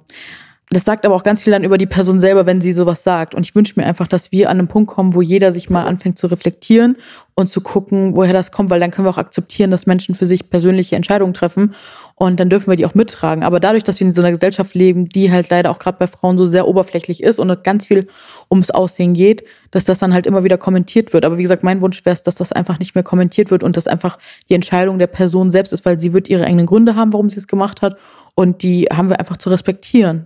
Du hast jetzt vorhin die Frage auch mit Ja beantwortet. Ich kann mich da auch noch an eben das Interview, was ich damals mit Charlotte geführt habe, erinnern, dass ihre Follower auch häufig sagt, naja, sie kann sich halt in sie nicht reinfühlen, weil sie nicht dick genug ist. Ist das auch etwas, was dir manchmal auch begegnet, dass Mhm. Leute sagen, du bist nicht dick genug, um Mhm. Oder Pretty Privilege, du bist zu schön. ja. Äh, obwohl ich mich ja auch viele Jahre oder auch ungeschminkt finde ich mich jetzt nicht super schön. Also es darf immer jeder selber. Aber das Ding ist auch, ich mache mich von diesem, also noch kurz als aus äh, Dings, ich mache mich von diesem Schönheitsaspekt nicht mehr abhängig. Ich bin Mhm. trotzdem eine wertvolle Person, egal ob mich Menschen schön finden oder nicht. Und ähm, ja, ich habe auch schon zu hören bekommen, du kannst gar nicht für so viele dicke Menschen stehen, weil du bist nicht dick genug, du gehörst immer noch in, du passt immer noch in die Norm rein und deine Figur ist immer noch normkonform. Ich kann das auf der einen Seite mega verstehen. Auf der anderen Seite, finde ich, sollte man das auch akzeptieren und auch wertschätzen, dass es da vorne wenigstens eine Person gibt, die ihren Mund aufmacht und den Mut hat, über solche Themen zu sprechen und das dann eher unterstützen und mich selber dann reflektieren, ja, hm, wie kann ich das erstmal besser machen und ne, vielleicht auch selber dann meinen Mund aufmachen und in der Gesellschaft da ähm, was bewegen und äh, wie kann ich sie vielleicht auch unterstützen in dem, was sie macht, weil dann kann sie noch mehr von mir lernen und meinen Blickwinkel einnehmen und mich noch besser vertreten, wenn sie ja eh schon auf dem Weg ist. Ja, also das macht schon was mit dir, wenn Leute das sagen. Ja, normal, ne? Das ist ja, also im ersten Moment macht es einen so, uff, aber ich versuche dann immer, wie gesagt, also ich verurteile das nicht. Ich denke mir immer, die Person wird einen Grund haben, warum sie so denkt.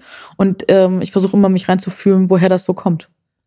Mm, du hast vorhin Pretty Privilege Mhm. angesprochen. Was, was ist für dich ein Privileg oder wie definierst du Privileg? Privileg ist, wenn jemand anders aufgrund von ja, mm, Merkmal, was er hat, oder ja, irgendein Merkmal, was er hat, ähm, es einfacher hat als andere. Ja. Hm. Wie würdest du es definieren? Für mich, ich habe das mal für mich definiert. Oder du kannst ja googeln, was sagt uns Google zum Thema Privileg? Ähm, Google ist da sehr, sehr un, unspezifisch. Ähm, ich glaube, jeder muss das Wort Privileg irgendwie, also es gibt da, glaube ich, nicht so ein, ich finde, das ist so ein sehr schwammig, schwammiger Begriff und ich habe keine Übersetzung dafür gefunden, die das wiedergespiegelt hat, wie ich es empfinde. Ich empfinde, Privileg ist etwas, ist ein, ist ein Vorteil, Mhm. für den man nichts kann, Mhm. ähm, der nicht irgendwie, also der entweder, ja, der eigentlich angeboren ist.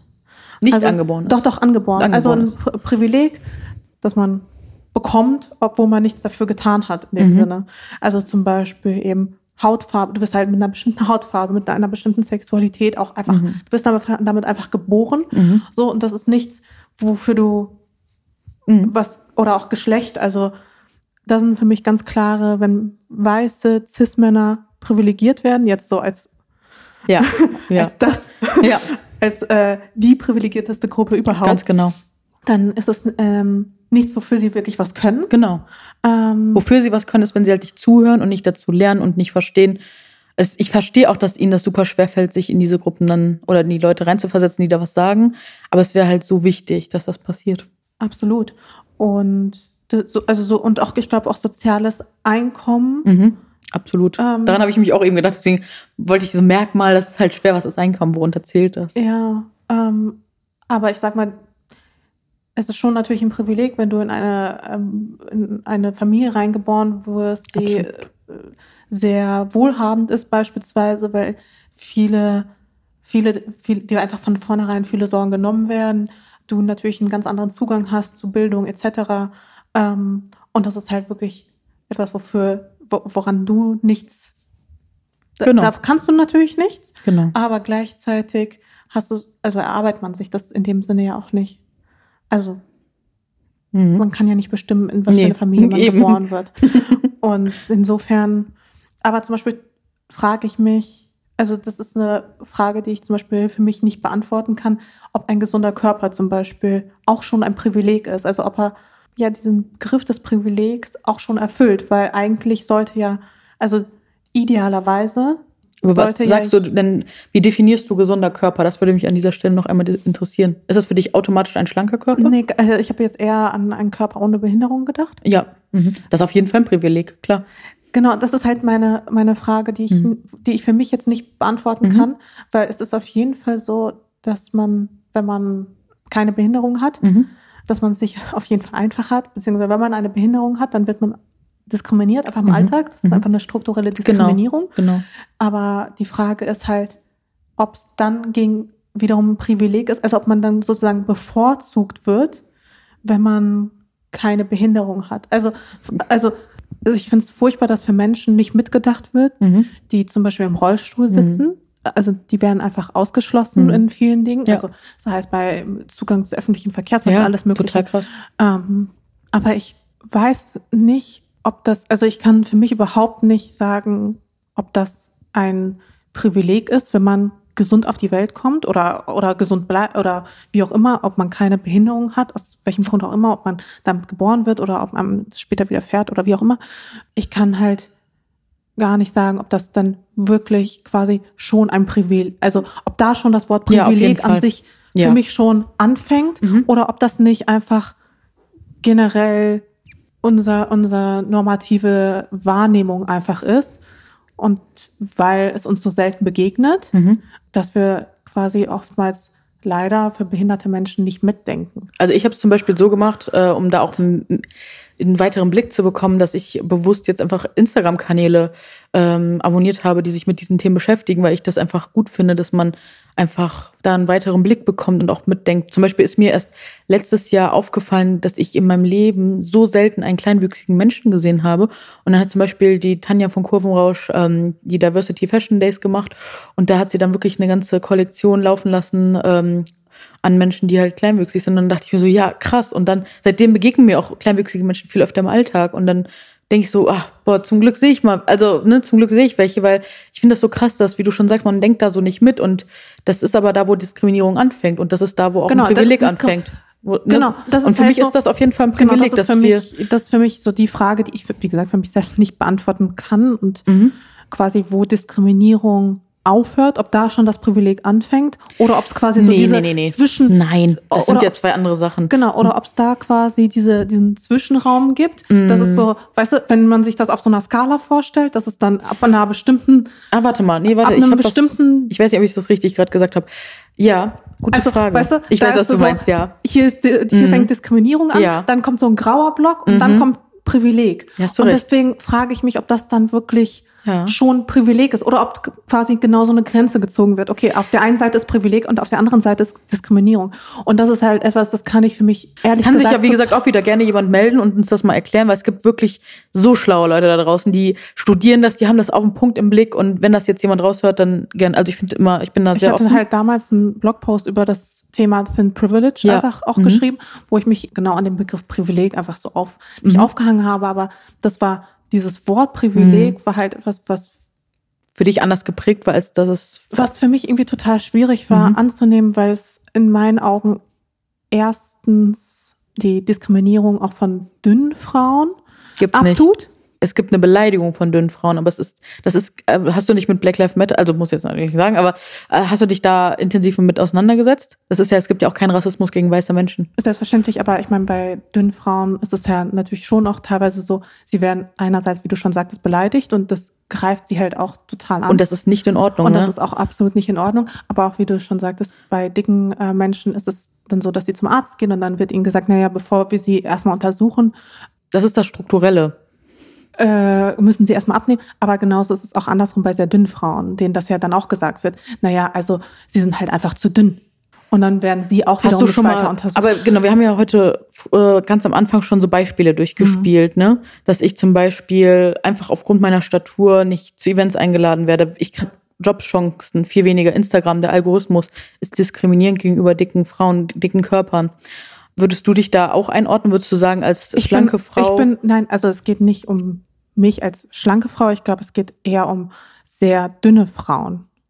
Also sicherlich noch mal deutlich schlanker als ich, ähm, Ja, die dann als Mhm. unweiblich gesehen werden, die dann Voll. auch nicht richtig Geht behandelt nicht, ja. werden äh, von Ärzten, die als äh, von der Gesellschaft ebenfalls als ungesund wahrgenommen werden, äh, Ich glaub- als krank. Ich glaube aber dadurch, dass wir in dieser Gesellschaft, wir leben ja in einer Diätkultur, ne? äh, über 9 Milliarden Dollar werden jährlich umgesetzt mit Diätprodukten. Und dadurch, dass dieses dünne Schönheitsideal, Kate Moss, ne, diese, ne, wie heißt das, Cocaine Chick mit diesen ganzen Models in den 90ern und so, dadurch, dass wir das alles so idealisiert haben, ist es einfach nicht so, dass sehr schlanke Menschen diskriminiert, sie werden beleidigt, aber sie werden nicht diskriminiert. Strukturell diskriminierst wirst du halt wirklich als dicke Person. Du wirst beleidigt als dünne Person und das Mhm. ist ganz schlimm und das darf nicht stattfinden. Ähm, aber da ist halt diese Grenze, dass wir dadurch, dass wir das Ideal haben, dass Frauen sehr schlank sein dürfen und du darfst aber nicht dick sein. Du darfst nicht dick sein in dieser Gesellschaft. Also es ist nicht so, dass ich jetzt ähm, sage, es ist kein Privileg, ich stelle es einfach nur in Frage. Mhm. Und für mich ist halt, kommt halt noch erschwerend hinzu, dass ich finde, dass wenn wir diesen Stempel des Privilegs Mhm. draufpacken, dass wir, dass das zu so einer Front wird. Ich finde zum Beispiel das Wort Weight Stigmata, Mhm. finde ich viel angemessener, Ja. viel passender, Mhm. weil, weil man sonst in so eine Rolle verfällt. Guck mal, du wirst, du bist so und ich, ich bin so. Dabei ist es halt eher in meinen Augen wirklich ein, ein patriarchales Problem. Ja, Also, das dass sowieso. Frauen- Genau. Dass man, dass quasi dieses Thin Privilege dafür benutzt wird, um Frauen noch gegenseitig mehr gegeneinander irgendwie, was heißt aufzustacheln, aber gegenüberzustellen, aber im negativen Sinne. Aber das ist ja nur, wenn man das auch wirklich als ähm, Beleidigung auch auffasst oder als etwas, was einem wehtut. Weil zum Beispiel dieses ähm, Pretty Privilege, das könnte man ja auch Mhm. nehmen und sagen so, oh Gott, schlimm, aber ich habe wirklich einfach anerkannt, so ja, okay, Menschen würden meine Gesichtsform Mhm. schon eher als äh, hübsch bezeichnen und deswegen ist das so. Und darüber, dass ich, also ich habe damit keinen, also am Anfang dachte ich auch so, uff, als mir Mhm. das geschrieben wurde, dachte ich so, uff, krass. Und dann habe ich sacken lassen, dachte mir so, ja, ich, ne, wenn ich mich schminke und so, dann falle ich da schon in so, ne, so eine Normen rein. Und ähm, dadurch, dass ich das verstehe, ist das für mich nicht so, äh, dass ich dagegen kämpfen muss oder so, sondern ich akzeptiere das, dass das so ist und bin mir darüber bewusst und gehe damit auch viel vorsichtiger und behutsamer um gegenüber anderen Menschen und äh, genau. Und einfach auch bewusst und rede da auch so bewusst drüber. Ich glaube, das ist das dann.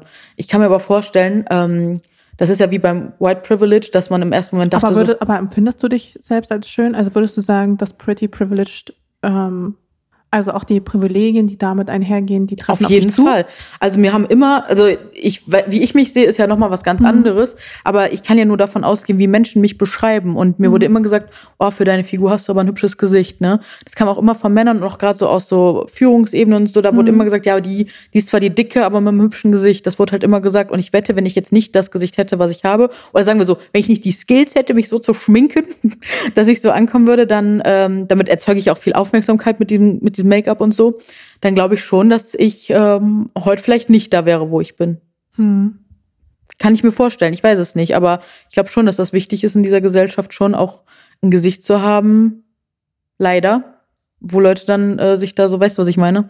Die das dann so, ähm, so normschön ist und deswegen hat man dann vielleicht eher Chancen, obwohl man auch so eine Statur hat, weil sonst wird man vielleicht gar nicht gehört werden. Besser wäre es natürlich, wenn wir über all das hinweggehen könnten und es auf die Message ankommt und man Voll. die Person als großes Ganzes sieht. Ich rede jetzt auch nicht aus meiner persönlichen Perspektive, sondern aus das, was mir so immer wieder ge gesagt wurde und was Hm. ich mir so zusammengereimt habe. Ja, Also, ja, wie das gesagt, kann ich mir halt also auch nicht erklären. ich finde, wie gesagt, dieses Thema so komplex, Es dass ich mir auch gar komplex. nicht so richtig anmaße, also mir darüber ein finales Wir Urteil. philosophieren darüber und wie gesagt, wir sind da offen. Es sind halt einfach Fragen, die wir uns, Genau, also zumindest Fragen, Fragen- die, ich, die ich mir stelle, die ich Genau. für mich nicht abschließend einfach beantworten Ja.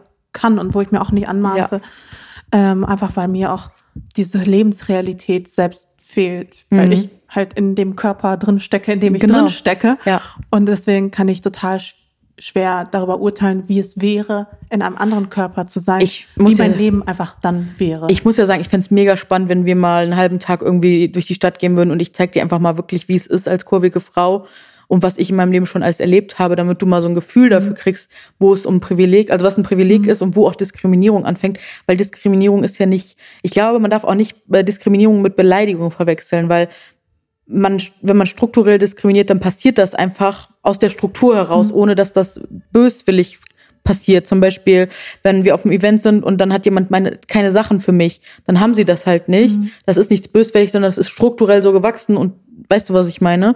Es ist, wäre halt böswillig, wenn dieses nicht einladen und auf dem Dings schreiben, so wir wollen die Marke nicht damit in Berührung sehen mit kurvigen Leuten. Dann ist das halt schon eher auch strukturell, aber auch ein bisschen böswillig. ja. Oder Ja, halt jemand ist wirklich auf der Straße, wie mir das passiert ist mit dem Pizzaessen auf der Straße, dass ich da wirklich imitiert werde und mir gesagt wird, hey, du darfst als dicke Frau keine Pizza essen. Oder Mhm. ich auf dem E-Scooter vor ein paar Monaten äh, machen, bewegen sich die fetten Menschen jetzt gar nicht mehr. Und das ist halt so anmaßend und so das verletzend. Ist, das ist hart. Und äh, das passiert aber immer und immer wieder. Und ähm, das ist halt das Strukturelle. Und ich glaube, ja, wie gesagt, ich glaube, da hast du dann zum Beispiel, wenn ich das so sagen darf, ein Privileg, dass du dir darüber keinen Kopf machen musst. Du kannst durch die Straße gehen und du weißt, ich werde heute nicht beleidigt. Und ich muss halt immer so, Ich werde zwar nicht beleidigt, aber wenn ich einmal geschminkt und in, in meinem dann wirst Look, du sexuell angemacht. ich werde Ja, halt klar. permanent sexuell Deswegen sind ja auch einige Frauen dick, damit ihnen das nicht passiert. Wusstest du das? Einige Frauen werden nach einer Vergewaltigung oft dick, damit Mhm. sie einfach von Männern nicht mehr angegriffen werden, weil sie dann äh, aus dieser Rolle rausfallen. Oder ne, schwangere Frauen werden ja auch oft einfach biologisch Mhm. nicht äh, so oft angemacht, weil sie halt dann rund sind. Und äh, genau, als dicke Frau wirkt man dann halt auf Männer dann nicht so anziehen. ja.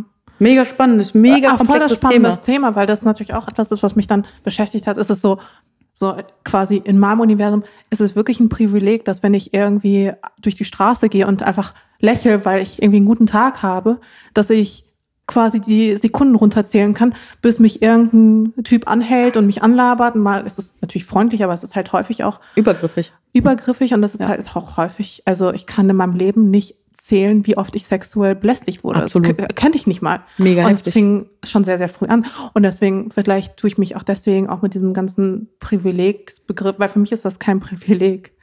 Aber deswegen, ich, äh, aber dicke Frauen werden natürlich auch sexuell belästigt. Also es ist Das ja auch, kein, genau. es ist ja nicht, es ist ja kein, Das schützt nicht, nein. es ist ja kein äh, thin exclusive Ding. Nee, weißt du? nee, das also, nicht. Deswegen, das ist halt so ein komplexes Thema. Genau, aber zum Beispiel noch mal ein kleines Beispiel, wenn du zum Beispiel auch als äh, kurvige Frau früher in die Disco gegangen bist, dann war es schon ganz früh so, dass Männer dich dann irgendwie so als Experiment gesehen haben oder dich halt ähm, sich dann halt über dich lustig gemacht haben, wenn du dann angetanzt wurdest oder so. Du hast dann ganz früh einfach schon gelernt, dass du nicht wert bist, geliebt zu werden oder das nicht ernst ist. Also, dass du immer so in der Wahl, also weißt du, was ich meine? Das war halt immer so, was ist das jetzt? Also, ich werde jetzt gleich ja eh Okay. wieder verarscht. Das ist so ein, ne, da passiert einfach ganz viel mit einem. Das passiert auch einfach wirklich, es ist sehr vielen Frauen schon passiert. Das ist mir auch so häufig Ist dir auch schon passiert? solange ich, solange ich eigentlich fast denken kann. Wow. Also als ich jung war, war immer, vor allem wenn du jung und naiv bist und dann verliebst du dich in einen Typen und das, wie häufig mir das einfach passiert ist, ich war voll, voll, vollkommen verliebt, dachte so, wow, jetzt habe ich den absoluten Traumpartner gefunden, dann waren wir einmal im Bett und dann wurde ich weggeschickt. Also es ist Mhm. so, Ja, aber stell, dir mal, halt, aber stell dir mal vor, dann sagt dir danach jemand, ja, ich wollte einfach nur mal testen, wie es ist, mit einer dicken Frau zu schlafen oder mit einer, dann auch- in dem Fall mit einer krass. dünnen Frau. Und ich finde, das ist halt emotionale So, einfach mal- Vergewaltigung genau. und, und ich wünschte, das könnte man anzeigen. Wirklich. Und das lese ich leider immer, immer, immer wieder und ich denke mir so, wow, krass. Und ähm, ja, das ist halt schon bestialisch. Ja, ja, das, äh, ja, wenn du. Deswegen ist es für mich auch so ein, so ein Problem, was wir, was für mich so, so sehr patriarchal ist einfach. Abs- Das ist absolut. einfach, dieses, dieses Absolut. Körperthema ist halt für mich, jetzt nicht 100% Frauen, äh, also es betrifft nicht ausschließlich Frauen, Nein, aber halt eben deutlich, Deutlich mehr. mehr. Und Es ist ja auch so, wenn du sollten wir uns einfach bewusst Genau. sein. Wenn du jetzt so in die Schulzeit guckst, dann siehst du ja auch junge Mädchen, die werden ja auch immer nur auf ihr Aussehen reduziert. Da wird gesagt, ach, du siehst ja heute wieder hübsch aus, du siehst süß aus. Ne? Und wenn du aber Jungs hast, dann geht es um die Stärken, da geht es um Ja, Spaß. es voll. gibt auch ein ganz krasses TV-Experiment in, ähm, in Australien. Da ist dem Moderator aufgefallen, dass die Codemoderatorin immer wieder auf ihr Aussehen reduziert wird und immer wieder nur darüber gelästert wird, wie sie aussieht. Der hat ein Jahr den gleichen Anzug getragen. Kannst ja mal raten, wie viele das kommentiert haben. Ein Jahr lang. Wirklich? Ja. Niemand hat es, niemandem ist das aufgefallen. Krass. Und deswegen, das zeigt uns einfach, wie sehr wir bei Frauen auf die, das Optische achten und dass wir Absolut. davon wegkommen. Das ist einfach ein ganz großer Wunsch. Muss ich auch irgendwie daran denken, als ich äh, früher noch klein war und recht, also als Kind war ich echt, ein, ich war ein hübsches Kind und meine Mutter musste sich immer so Sprüche anhören. Ja gut, die wird eh einfach reich heiraten. Und das, und das ist irgendwie so verankert gewesen, dass Mhm. ich mir seitdem immer gesagt, und ich habe das so häufig mitbekommen, ja, einfach reich heiraten, dann wird das schon, dass Frauen einfach überhaupt nicht zugetraut wird, dass sie ihr eigenes Geld verdienen, dass sie eine eigene Bildung Das habe ich aber auch mitbekommen. So, du musst reich heiraten, geh nicht deinen eigenen Weg. Du musst reich heiraten. Such dir einen Mann und dann wird alles, alles gut. Habe ich auch so mitbekommen. Was wir da auch nicht unterschätzen dürfen. Wir kommen, wir werden, sind von einer Generation oder unsere Mütter sind von einer Generation großgezogen worden, die sind aus dem Krieg gekommen. Die hatten keinen Zugang mehr zu ihren Gefühlen, die waren alle stark traumatisiert, die hatten, wir haben das Privileg, dass wir in einer Zeit leben, wo kein Krieg ist, wo, also ne, in Deutschland, wir leben. Wobei eher unsere Großmütter davon betroffen sind, weniger die Mütter. Die, Die unsere, Mütter- die, Bu die Boomer-Generation ist ja eigentlich diejenige, Aber die in die- den allerfriedlichsten Zeiten im Vergleich auch zu uns Ja, aber ist. pass mal auf, unsere Omis, die oder Opis, die haben ihre Traumata unbewusst natürlich dann auf unsere Eltern, ne, also haben sie die rübergegeben und unsere Eltern hatten nicht die Chance, das aufzuarbeiten, weil es einfach, glaube ich, nicht so Thema war. Und wir haben jetzt aber die Chance mit Therapie, mit etc. Äh, und auch mit dem Krankenkassensystem all das zu machen. Also das ist auch ein Privileg, dass wir in einem Land leben, wo wir den Zugang zu äh, Ärzten haben, zu Therapeuten und all das zu machen. Also das empfinde ich zum Beispiel auch als großes Privileg, wenn wir uns ne, mit anderen Ländern ver- vergleichen. Das ist ganz krass. Voll. Ja, ich finde, wenn man sich hier vergleicht, dann stößt man schnell daran, dass man gewisse Privilegien hat oder Mhm. eben auch nicht. Aber ich finde, das sollte eigentlich selbstverständlich sein. Was alles Also- selbstverständlich sein sollte, das ist ja, Ja. wieder. Mhm. Voll. Aber gerade eben vernünftig funktionierendes Gesundheitssystem ist halt Guck nach Amerika. Guck nach Amerika. Ja, das da finde wird ich, man. das finde ich richtig. Also daran sollten wir uns aber auch nicht messen. Also, weißt du, wie ich meine? Nein, aber deswegen sollten wir uns dank, also deswegen, ich finde, das ist halt ganz wichtig, dahin zu gucken und zu sagen, deswegen können wir unfassbar dankbar sein und das einfach Aber gut, aber wir zahlen auch voll, aber wir zahlen ja auch doppelt so viele Steuern so ungefähr. mache ich gerne, wenn ich dann auf jeden Fall oft zu meinem Therapeuten. Also weißt du, was ich meine? Ja, ja, voll. Aber ich meine, in Amerika zahlst du auch sehr wenig Steuern ähm, auf dein Einkommen und musst quasi dein, dein das Gesundheitssystem ist ja nicht darauf ausgelegt, dass es vom Staat quasi finanziert wird. Mhm. Ja. Traurigerweise, Mhm. ähm, unglücklicherweise. Und in Deutschland ist es ja so, du gibst ja auch unter anderem die Hälfte deines Einkommens ja auch deswegen ab, damit du ein funktionierendes Gesundheitssystem hast. Und dann finde ich das auch überhaupt nicht verwerflich, da auch einen Anspruch zu stellen und zu Absolut. sagen, ähm, ich bin froh, dass wir, dass es einigermaßen überhaupt funktioniert, aber wenn du mich persönlich fragst, funktioniert es noch lange nicht. Es geht noch besser, klar. noch lange nicht ansatzweise so gut, wie es funktionieren sollte. Also ich weiß nicht, wie es bei dir ist. Ich zahle immer noch krass hohe ähm. Gebühren äh, jeden Monat Mhm. für meine für meine Krankenversicherung, wo es in Ländern, die ähnlich, die zum Beispiel ähnlich besteuert werden, die haben halt gar keine Kosten. Echt? So, ja, Schweden? Schweden, ich glaube Frankreich. Also so, da gibt's einfach so dieses, diesen Begriff dieser Krankenversicherung. Mhm. Du hast halt, du hast auch keine private und gesetzliche, sondern Mhm. es gibt halt eine Krankenversicherung für alle. Und das ist einfach, ich glaube, in Russland gibt es das auch nicht.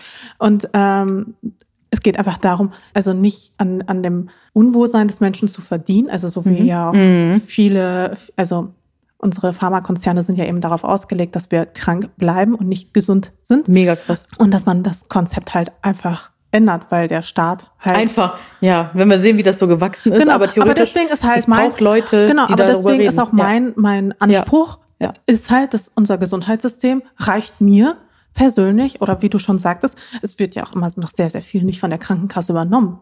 Und mir persönlich reicht es nicht. Ja. Mhm. Ich denke mir, ich, also ich zahle so viele Steuern. So, das Mindestmaß, was ich haben will, ist ein funktionierendes Gesundheitssystem. Also vor allem in Berlin ist es ja auch so ein Problem, dass wenn du äh, schwanger bist, dann kannst du mal zusehen, dass du überhaupt eine Klinik findest, die eine Abteilung hat, ja. wo du dein Kind gebären kannst, Ja. genug Hebammen, solche Dinge, Mhm. ausreichend Kitas. Also das sind so Sachen, ja. wo ich eigentlich denke, sowas müsste man in den Griff kriegen können. Ja, aber das muss halt dafür Menschen geben, die das sehen, sich dafür einsetzen und die die Menschen überzeugen, die halt an der Machtposition sitzen. Da sind wir wieder in der Ja, Politik, ne? Voll. Das geht ganz schnell. Deswegen, da bin ich immer, also Ich verstehe da das. bin Ich ich, verstehe mit dem. Wort Privileg bin ich, das für mich ist das kein Privileg. Aber ich finde trotzdem, also für mich ist das trotzdem tatsächlich ein Privileg, weil es einfach anders geht. Aber wie gesagt, wir sind ja, da sehr offen. ich glaube, ja. wir sind da offen und wie gesagt, kann uns sehr gerne jemand nochmal ins Boot oder ins Bild holen, wie. Also äh, ich, ich freue mich, dass ich in Deutschland aufgewachsen Genau. bin und so weiter und so fort. Das Und ist ein Privileg. Privileg, dass Ja. ich überhaupt einen Genau. deutschen Pass habe, Mhm. dass ich in Europa aufgewachsen bin, dass ich Genau. die, diese ganzen Vorteile genieße. Aber ich finde es auch, also ich finde es auch in Ordnung, auch Ansprüche zu stellen. absolut. So und ähm, Demokratie lebt ja auch davon, dass wir Genau. immer auch daran arbeiten Ja, und immer versuchen, uns zu verbessern. eben. So, ich wollte noch über eine Sache sprechen. Mhm. Und zwar eine, ist, äh, ich weiß nicht, ähm, ob du das mitbekommen hast, aber vor einiger Zeit, also vor wirklich vor kurzem tatsächlich, ist eine deutsch-vietnamesische Influencerin an Corona gestorben. Mhm, mhm. Ähm, sie hieß Karma Mhm. und ähm, ich habe das auch nur äh, deswegen eigentlich mitbekommen, weil ich in meinem direkten Umfeld jemanden habe, der großer, großer Fan ist von ihrem Mhm. Account. Ja, ich habe auch einige, die mit ihr befreundet waren. An dieser Stelle echt Grüße an die Familie und Ja, herzliches es- Beileid. Das, Un unfassbar ich war furchtbar. richtig erschüttert. Ja. Ich, ich war auch unfassbar traurig. Was ich gelesen habe, war, dass Familienmitglieder auch sagten, sie hatten, sie hatte keine Vorerkrankung. Das ist ja immer so dieses, ja, Mhm. aber sie war ja, also ich, was ich gelesen habe, Genau. ich habe die Kommentare gelesen, mir wurde ganz schlecht, ich habe es direkt zugemacht, weil sonst, okay, weil das wollte ich nicht mich fragen, Ja. weil als ich das dann gelesen Mhm. habe, also weniger unter, also nicht bei ihr unter den Kommentaren, Mhm. sondern es haben ja auch so Medien darüber berichtet. Mhm. Und wenn man da in die Kommentare, oder auf Twitter oder sowas, und wenn man da in die Kommentare reingeht, dann liest man sowas wie, naja, Übergewicht ist ja auch ein Risikofaktor. Also, es ist jetzt ein Zitat. ich weiß. Ähm, mich hat das extrem sprachlos gemacht, so als würde man einem Menschen quasi das Lebensrecht absprechen, wenn er dick ist. äh, wenn er dick ist. Also ja, Ja. gut, dann hast du es ja auch so nach dem Motto, hast du ja auch verdient, dann Ja, daran zu Dicke sterben. sind ja auch selbst schuld, ne? Also das ist ja das, wo wir herkommen, so, ne? Die, die DRK hat da eine ganz spannende Studie mal zu gemacht, selbst schuld und wie krass psychologische Faktoren, wie zum Beispiel solche Aussagen Mhm. auf das Gewicht Einfluss haben. Weil, wie gesagt, wenn ich sowas höre als dicker Mensch. Genau, weil das war nämlich meine Frage. Was macht das mit dir? Das stresst mich, das schüttet bei mir ganz viel Cortisol aus, weil das mich wieder in diesen Kampfmodus, ich muss überleben, weil jemand anders gegen mich wettert, bringt. Und wie gesagt, dieses Cortisol wird ausgeschüttet, so rein körperlich. Und ähm, das sorgt dann dafür, dass Fett gespeichert wird für schlechte Zeiten. Ne? Es gibt eine ganz, ganz tolle Dokumentation, das, die kann ich jedem Menschen, egal welche Statur, empfehlen. Ähm, Fett ist mehr als nur Polsterung auf Arte, kostenlos, Mhm. gerade bei YouTube auch. Äh, da lernt man mal, was Fett für enorm wichtige Funktionen hat. Und es gibt einen Mensch auch in der Doku, der äh, kann kein Fett speichern, der besteht, der hat nur 2% Fett und der Rest ist einfach nur Haut und Knochen und der hat ganz, ganz große Schwierigkeiten überhaupt zu überleben. Also, ne, weil wir ne, trainieren ja auch viele wirklich darauf hin, dann wenig zu haben, aber wenn man wirklich gar keins hat, ähm, weil Fett, da werden ganz viele Hormone drüber gesteuert, etc., etc. Mhm. Und ähm, ja, das ist ganz, ganz wichtig. Und wie gesagt, das macht halt ganz viel mit einem, wenn solche, wenn man sowas dann liest oder wenn man sowas hört. Das sind diese Diskriminierungen im Alltag, vor denen man sich dann halt selten schützen kann, weil die absolut übergriffig und fehl am Platz sind. Aber auch da wieder, wenn wir in die Medien gucken, die, ja, die begünstigen das auch, dass, dass wir uns da so zu äußern, weil jeder hat irgendwie eine Meinung zum Gewicht, weil jeder hat ein Gewicht, jeder hat eine Statur. Und wie viele Klatschblätter haben jahrelang nur so funktioniert, dass man irgendwie über das Fettpolster oder Zellulite am Strand oder bla bla bla geredet hat. Das hat so vielen Frauen jahrelang eine Unsicherheit gegeben. Mich würde es ja wirklich mal interessieren, was würde mit dieser Gesellschaft passieren, wenn wir Frauen nicht mehr unsicher wären aufgrund unserer Statur, sondern wenn wir sagen würden, ja, wir leben jetzt einfach, ist so alles in Ordnung. Weißt du, was ich meine? Mhm. wie viele die Diätkultur, die, die, die, die Diätindustrie, die würde ganz schön krass gucken. Ich frage mich echt, was das alles mit sich bringen würde. Aber woher kommt diese Faszination fürs Gewicht, vor allem in Hinblick auf Frauen? Patriarchat. Ne, Männer Aber wollen, ich meine auch Frauen, sich, aber Frauen sind ja häufig auch diejenigen, die diese Klatschzeitschriften kaufen. weil die es so gelernt haben, oder? Also müssten wir mal, woher kann das kommen? Weil ich würde sagen, weil sie es gelernt haben. Ich glaube, es, ich kann mir gut vorstellen, das liegt einfach daran, dass man irgendwie selbst vielleicht mit sich selbst struggelt. Ja, genau. Ich meine, Und dann kann man vergleicht sich nach unten. Es geht ja immer. Ich bin da halt raus, ne, weil ich aufgehört habe vor Jahren bewusst, ne. Ich ver versuche mich so wenig wie möglich zu vergleichen und wenn, dann gehe ich mit mir direkt in die Diskussion. Julia, warum machst du das gerade? Also wirklich, so, das ist mein innerer Dialog. Julia, warum vergleichst du dich gerade? Tut dir das gut? Und dann sage ich so, nein. Julia, ich mache das jetzt nicht mehr. Und dann, dann ist das auch in Ordnung, ist das wieder gegessen.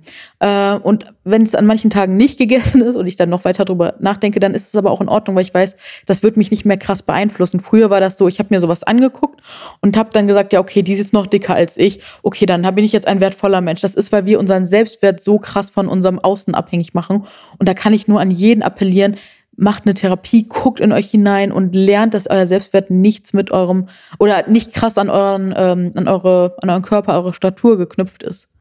Und ähm, Gott, wir reden so viel über eigentlich nur ein Thema, aber ich habe auch so viele Fragen. Immer raus. Aber wir werden es später noch ein bisschen äh, switchen. Mhm. Aber meine Frage wäre auch, wie empfindest du das, wenn zum Beispiel eben dünne Frauen dann diese auf Instagram dann eben auch ähm, den Hashtag Body Positivity Mhm. verwenden, wenn sie ähm, sich in unterschiedlichen Posen zeigen? Mhm. Ja. Was, wie, wie siehst du das? Für mich war es am Anfang so, okay, ich gucke, sehe das jetzt hier.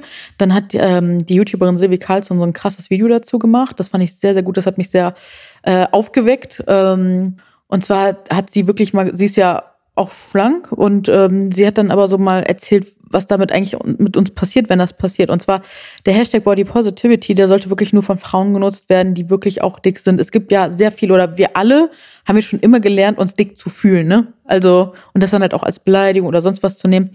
Und das Wichtige ist, dass wenn man den Hashtag Body Positivity nutzt, dass der wirklich den Frauen überlassen wird, die diese Sichtbarkeit brauchen, weil die ganz viele Jahre diese Sichtbarkeit nicht hatten. Und ähm, ich fände es schön, wenn einfach schlanke Frauen, die diese Bilder zeigen und posten, einfach Body Neutrality oder alles andere nehmen, aber nur halt nicht diesen Hashtag. Und ich finde es total legitim, dass auch schlanke Frauen äh, ihre Pölsterchen zeigen und sagen so, hey, äh, ich habe damit auch zu kämpfen, ich habe auch keine guten Tage. Ich find's verwerflich, wenn man es halt nur macht, um Klicks zu bekommen, weil sie wissen, dass das halt gerade zieht. Aber ansonsten finde ich, darf jeder Mensch seine Unsicherheiten haben und ich finde das sogar gerade empowernd, wenn wirklich, ähm, ja, alle sehen, dass das normal ist, dass wir fehlbar sind, dass wir nicht perfekt sind, dass wir uns auch mal nicht in unserer Haut wohlfühlen, egal welche Statur. Ähm, genau. Okay, das ähm, hast du schön formuliert. Hättest du nicht mit gerechnet? Nee, ehrlich gesagt, ich sehe das genauso wie du. Ja.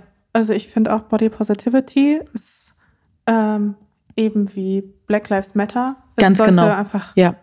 einer Personengruppe Vor, vorbehalten sein. Genau. Und, und sonst für ähm, schlanke Frauen kann man ja auch einen eigenen Begriff wählen, Genau. finde ich. Also das finde ich, finde ich auch vollkommen in Ordnung, ähm, wenn das so ist. Ich habe mal noch ein paar random Fragen. Ja, gern. Und zwar, sammelst du etwas?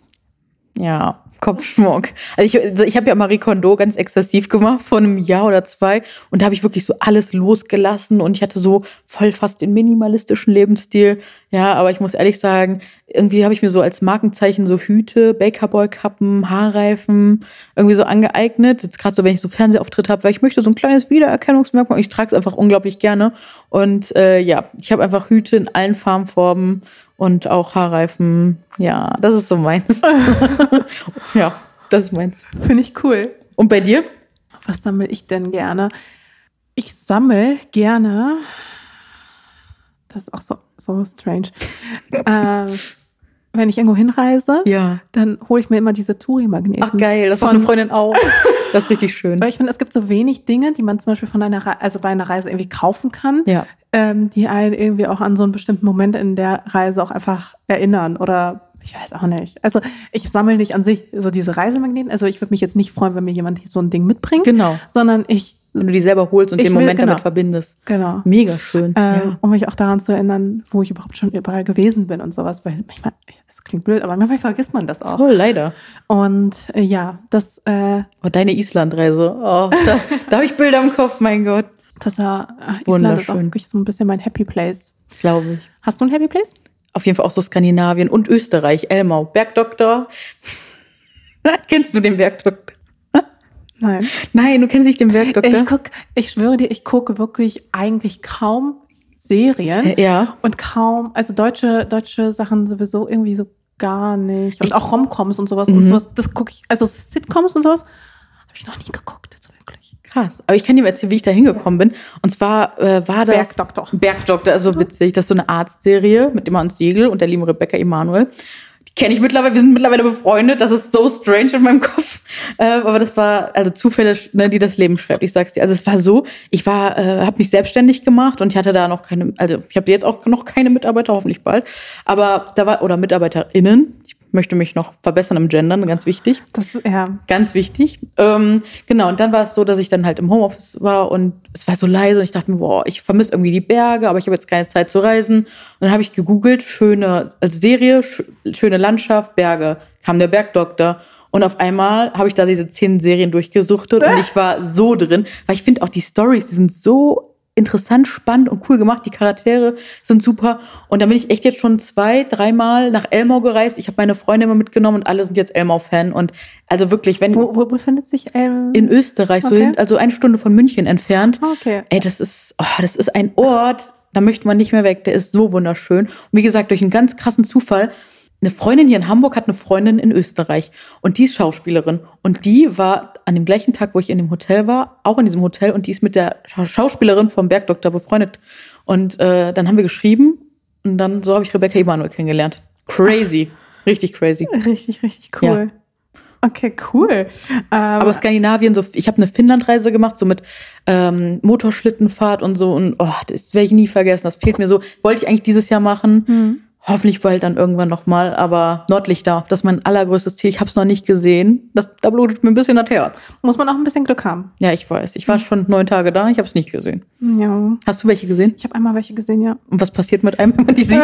Weint man da? Ist das krass? Das ist schon richtig krass, ja. Wow. Äh, wir hatten aber auch einfach Glück. Äh, das war in Island und wir Wow. waren ja auch eine Woche unterwegs und wir hatten die ganze Zeit richtig Pech und Mhm. es hieß dann auch, oh, ihr habt jetzt die Nordlichter verpasst, so ärgerlich und wir waren so, nein. Und wahrscheinlich werden, kommen keine auch mehr und so weiter und so fort. Und dann waren wir irgendwo im Norden Islands in irgendeinem, in irgendeinem random Hotel. Wir waren auch in dem, also in Island gab es zumindest zu dem Zeitpunkt, als ich vor zwei Jahren dort war, jetzt auch nicht so viele Optionen, was Mhm. sowohl Hotels als auch Restaurants angeht. Ja. Und deswegen waren wir meistens auch im Hotelrestaurant essen. Und da hatten wir halt Glück, weil das Restaurant vom Hotel war in einem anderen Gebäude als unser, unser Zimmer. Also Mhm. die Zimmer, das waren wie so kleine Bungalows Mhm. oder so was, so Mini, Mini-Bungalows. Also wirklich mit Mini meine ich Also du konntest dich gerade mal einmal im Kreis Krass. drehen, so ungefähr. Aber das waren so ganz kleine Hütchen. Und dann sind wir quasi aus unserer Hütte in, ins Hauptgebäude gegangen, haben dort gegessen, kamen dann zurück und David meinte so, guck mal, es ist eine einzige Wolke am Himmel. Und ich so, ja krass, aber Wolke sieht irgendwie komisch aus. Und das meinst du, das sind Nordlichter? Ich so, weiß ich nicht, ob das schon Nordlichter sind. Also für mich sieht das einfach aus wie so ein bisschen Wolke. Und er so, hm, na gut. Und dann sind wir so weitergegangen und dann wurden wir doch, also dann war es irgendwie doch ein bisschen verdächtig, weil in dem Hotel waren auch sehr viele, äh, ja, sehr viele Menschen einfach, also Mhm. sehr viele Touristen. Und ganz viele waren da mit so einem richtigen Teleskop Wow, und ja. alles am Start. Also so richtig, so, so Teleskop und Mhm. Teleskopkamera und Stativ und wir so, okay, guck mal, die sind hier schon richtig ausgestattet. Meinst du, das sind vielleicht doch Nordlichter? Und also, ja, wir können uns das mal angucken. Und dann wurden wurden Oh. tatsächlich, also wurden daraus quasi aus dieser komischen, Krass. aus dieser komischen Wolke, die einfach aussah wie einfach eine ganz normale Wolke. Grau auch? Oder Ja, genau, einfach gar grau. nichts? Aber so, du guckst in den Nachthimmel und du siehst Sterne und eine graue Wolke. Und plötzlich wurde aus dieser, aus diesem grauen äh, Ding wurden, wurden dann Nordlichter. Und dann wurde es auch immer intensiver. Wow. Aber ähm, auf der Kamera sah es auch intensiver aus, komischerweise, weil Mhm. normalerweise ist es ja so, wenn du Andersrum, etwas ja. aufnimmst, vor allem in der Dunkelheit, dann sieht es ja nie so Mhm. krass aus. Also die Farben kommen da nicht so zur Geltung, aber bei den Nordlichtern war es genau andersrum. Also Spannend. die Nordlichter sahen in der Kamera deutlich intensiver aus. Also das waren, das waren halt so diese klassischen Nordlichter-Fotos, die wir dann gemacht haben, so mit richtig so krassen Nordlichtern auch. Aber Hast du die auch gehört? Man kann die ja wohl auch hören, ne? Achso, nee, da habe ich auch vielleicht gar nicht drauf geachtet. Ich habe sie nicht gehört. Aber wie gesagt, ich habe sie gesehen und sie Mega. war auch schon krass. Ähm, ich war aber so leicht enttäuscht, weil ich so dachte, dass dieser ganze Himmel sich knallgrün färbt, so Klar. ungefähr. Das war so meine Erwartung. Hätte ich Ähm, auch tatsächlich. Ja, ähm, Mal die. Erwartung, die wurde halt nicht so Man sieht ja auch erfüllt. einfach so krasse Bilder bei Instagram. Ich habe den Hashtag abonniert und dann sehe ich die jedes Mal und denke mir so, oh mein Gott. Und man weiß ja, was man auch mit Bearbeitung noch rausholen Genau, kann. man kann mit der Bearbeitung noch mal Ja. rausholen, aber auch allein schon, als ich es ganz normal Mhm. abgefilmt habe, habe ich teilweise habe ich teilweise in der Kamera Nordlichter gesehen, die ich am Himmel jetzt nicht gesehen habe. Wow. Also Okay. es- dann werde ich mich auf schon, jedenfalls schon mal so mental drauf einstellen. Ja. Egal was kommt. Aber es ist trotzdem total Sehr beeindruckend. und so weiter und so fort. Also ich äh, war trotzdem total beeindruckend, fand es mega, mega schön. Aber ähm, ja, ich war auf jeden Fall, ich habe mich ein bisschen hintergangen gefühlt auch. Oh. Ähm, du hast gerade den Bergdoktor erwähnt. Hast du noch weitere Guilty Pleasures? uh. Was könnte das sein? Ah ja, also ich zum Beispiel auch irgendwas anderes, was du irgendwie auf YouTube oder so guckst. Oder Mm. irgendwas, ja, sammeln hatten wir ja schon. Sammeln, lass mal überlegen. Also Skandinavien ist auf jeden Fall eine Sache. Oder so überhaupt Natur. Natur ist für mich ganz krass. Aber das ist ja kein Guilty Pleasure. Nee, das ist kein Guilty Pleasure. Das ist Guilty Pleasure, warte mal. Ich liebe Katzen über alles. Das finde ich ist bei Frauen ja auch immer ein Guilty Pleasure. Was bei TikTok, wenn Männer auf TikTok eine Katze haben, ne, dann werden die da als Götter gefeiert. Aber wenn eine Frau eine Katze hat, dann Kommt ist es dann an, eine oder? Crazy Cat Lady. also ich glaube, da kommt es wirklich auf. Aber Stigma ist schon da, ne? Also wenn ich jetzt, alle sagen mir immer so, ja, wenn du jetzt keinen Partner findest, dann wirst du halt eine Katzenfrau. Und ich Ach so. so, ich so, ah, okay, werde ich das. Okay, ich mag Katzen, aber ich finde Katzenfrau ist immer direkt so, mhm. Also ich habe eine Freundin, Mhm. ähm, die hat keine Katzen, aber sie hat sich in einen Freund von mir verguckt. Also was heißt verguckt, aber so, die fand den schon ziemlich süß. Mhm. Und er hat drei Katzen Mhm. und sie hat aufgehört, Kontakt mit ihm zu pflegen, weil sie meint, der, das, irgendwas stimmt mit dem doch nicht, weil der hat halt drei Katzen. Oh mein Gott, wirklich? Der ist halt nicht ganz sauber in der Birne, weil was macht er da mit drei Katzen, ey? Ja. Okay. Jo, okay. Also, okay. und dann gibt's ja aber auch auf TikTok wird's voll gehypt. Ne? Also mir wird's auf jeden Fall immer so, man ist ja auch in seiner Bubble Ja. da, ne? Also meine Aber Bubble. kennst du hier Nathan, the Crazy Cat Lady? nee. Das ist auch so ein Typ mit acht Katzen. wow. Der kriegt auch nicht nur positives Feedback und da gibt's auch, also viele so, Leute stellen da auch Fragen. Sagen, sagen wir so, wenn die eine, wenn Männer eine Katze haben bei TikTok, dann werden die auf jeden Fall so ge Das stimmt. gefeiert. Und wenn Frauen aber eine Katze haben, dann ist immer direkt so, oh, crazy cat lady. Echt? Ja, bei TikTok auf jeden Fall. Hm. In meiner Ah, Bubble. ja. Aber TikTok ist ja eh so spezifisch. Ey, da kann sich richtig da- exposen. In, welcher TikTok-Bubble bist du drin, wo du sagen würdest, die ist so speziell? Ich kann ja mal anfangen. ja, okay, da kommen wir auf jeden Fall aufs Guilty Pleasure. Also, äh, mir bekomm, ich bekomme immer, ich bekomme immer Videos angezeigt. Oh Gott, das ähm, ist ja doch richtig von so, nein, von Deutschen, die ähm, auch russische, Mm. russische Wurzeln haben. Und da Cool. quasi so diese ganzen Vorurteile, die damit verbunden sind. Mhm. Also scheinbar, weil ich finde mich auch mal in diesen Videos stark wieder, wahrscheinlich wird es mir deswegen auch mal angezeigt, scheinbar sind alle russischen Eltern irgendwie gleich, die verwenden die gleichen Wörter, die Ja, gleichen ja, ja. Gestiken. Und immer wenn ich das so sehe, wie die ihre Kinder beschimpfen, dann denke ich mir so, das kann doch meine Mutter sein. Also es ist so, oder mit ihrem Hausschuh nach einem werfen oder so. Da denke ich mir so, Das habe ich auch schon gesehen, das Video. so ein Video habe ich auch schon gesehen. Feel her. Mhm. Aber 100 Prozent. Und das ist halt TikTok. Ich finde, TikTok ist so crazy, ne? TikTok spielt mir so viele Videos aus, die ich dieses Ja. Jahr, ich, also ich glaube mental. Rescue Kittens ist auch bei mir ein großes Oh, Ding. Ja, bei mir auch. Generell Katzen. Ich bin manchmal, aber ich freue mich dann richtig, wenn ich so einen schlechten Tag, also mal einen schlechten Tag hatte, der richtig emotional anstrengend war, und dann kommt ein Katzenvideo nach dem anderen, denke ich mir so, oh, danke. Das tut richtig gut. Voll. Nee, Weil ich habe ja noch keine Katze, also ich suche gerade noch eine Ah, okay. Wohnung. Und wenn ich dann die Wohnung habe, dann werde ich sofort eine kleine Katze adoptieren und äh, freue ich mich schon drauf. Das ist so mein Ziel. Ich war zwischendurch aus irgendeinem Grund im Bunny-Net, im, Bum, im Bunny-Talk drin, also mit so Häschen. Ja, das hatte ich auch. Und habe ich direkt so, nee, nicht interessiert. Nee, das, das, die Nee. testen ja auch manchmal Ja, so. genau, die testen Wie reagiert und man? Und dann habe ich das auch, glaube ich, ein paar Mal auch geliked, weil ich es ganz witzig fand eher. Und dann wurden mir super oft so, so Bunny-Videos Krass. angezeigt. Und da war ich so, nee, das, ich, kann ich bitte wieder meine Katzen und Hundis und Waschbären und so. Ich oh, mag, Waschbären. ich mag also nichts gegen äh, Kaninchen und Ahnung, genau. sowas. ich glaube, es war. Es Aber man hat ja an- einfach so Favorites. Ja, eben. Und das, ich glaube, es fing auch mal an einem Video an, wo ein Mädchen sich darüber beklagt hat, dass sie es total scheiße findet, dass man bei Hunden und Katzen jetzt nicht sagt, oh, stell dir mal vor, man könnte dein Tier essen. Ja. Aber bei Kaninchen sagt man dann, also wenn du ein Hm, Kaninchenhaustier hast, dann sagen alle Leute, uh, das würde auch bestimmt lecker schmecken. voll, hatte ich auch. Richtig gemein. Ja, so war das bei mir auch wirklich immer. Kommt ja heute Abend auf den Tisch. So, hä, hallo? Ja, hm, Das ist nicht witzig. nix witzig. Einfach Nee, gar nicht. Genau, bei mir ist es auf jeden Fall so, ähm, ja, Psychologie-Talk. Also ich kriege ganz, ganz viele Psychologen ausgespielt. Psychologen. Ja, Okay. die so ihre Tipps geben. Ich lerne da ganz, ganz viel drüber und auch ganz viel diese Body Positivity Bewegung und auch dicke Creatorinnen, die erzählen, wie es ihnen so geht, wie die mit Vorurteilen umgehen. Auch zum Beispiel, wenn ich in Interviews ähm, bin, dann kriege ich ganz oft die Frage gestellt, so, ja, du verherrlichst doch Übergewicht, du promotest doch dick sein. Ich so, ach ja? Das habe ich hier an einer Stelle gesagt, bitte werdet alle dick. Äh, Im Gegenteil, ich kläre doch auf, ich sag, woher kommt das? Ich spreche doch darüber. Ähm, mir ist es ganz wichtig, dass man die Komplexität versteht. Und ähm, was mir am allerwichtigsten ist, dass wir Respekt lernen, dass man, also deswegen auch Respect My Size, ne? Und ähm, das, da lerne ich noch viel mehr Argumente und so. Da hat Mhm. mir TikTok unglaublich geholfen, weil die in Amerika und England generell im ähm, englischsprachigen Raum viel weiter sind mit diesen ganzen Themen als wir in Deutschland.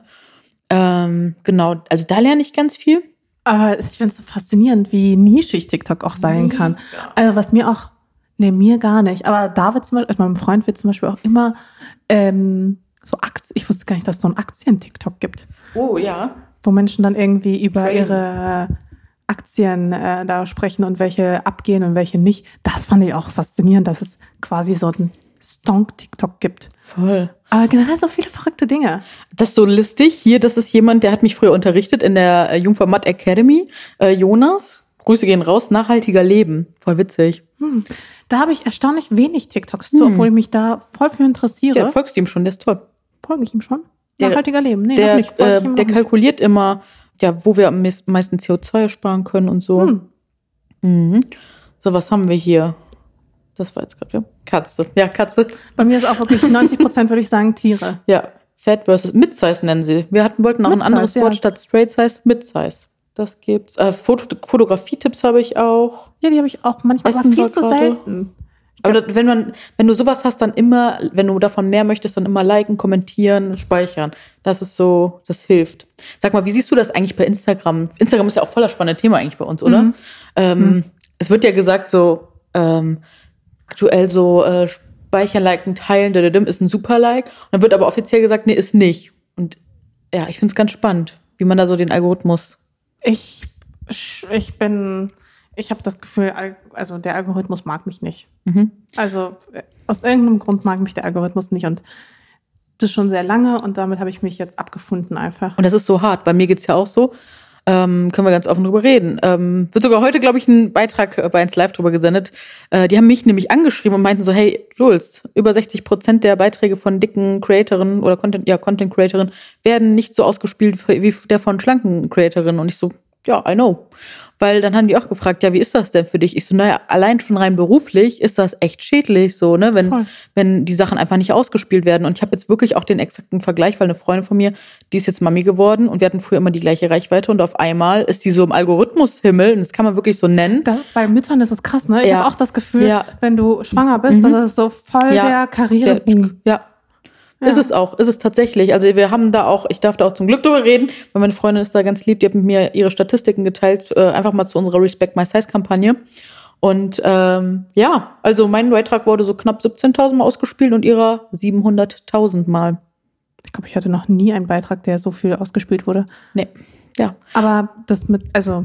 Und ich finde das so spannend, weil ähm, auch wenn ich Instagram eine Zeit lang geöffnet habe, das Einzige, was ich immer jeden Tag gesehen habe, war ein Announcement von einer Schwangerschaft, von einem Hauskauf, von ähm, heiraten, Kinder kriegen. Und ich frage mich so, wie manipuliert uns bitte dieser Algorithmus und warum, warum macht der das? Also, weil wir haben ja alle so unterschiedliche Themen, so, weil ähm, das ist ja nicht mein Goal. Und trotzdem fühle ich mich so in dem, im Zwang, da das zu leben, weil sonst werde ich ja nicht gesehen auf Instagram. Also jetzt ernsthaft, das macht Voll. das mit einem. Und ich finde, da müssen wir ganz dringend drüber reden. Und ich finde, das ist so Ich finde es auch krass, wenn du einen Kinderwunsch zum Beispiel hast mhm. und das erste, was dir jeden Tag auf jeden Instagram Tag. egal wie du abonnierst, genau wirklich gefühlt ist auch jeder schwanger. Ja. Und das Erste, was dir jeden Tag ausgespült wird, ja. ist wieder jemand schwanger, wieder ja. jemand schwanger.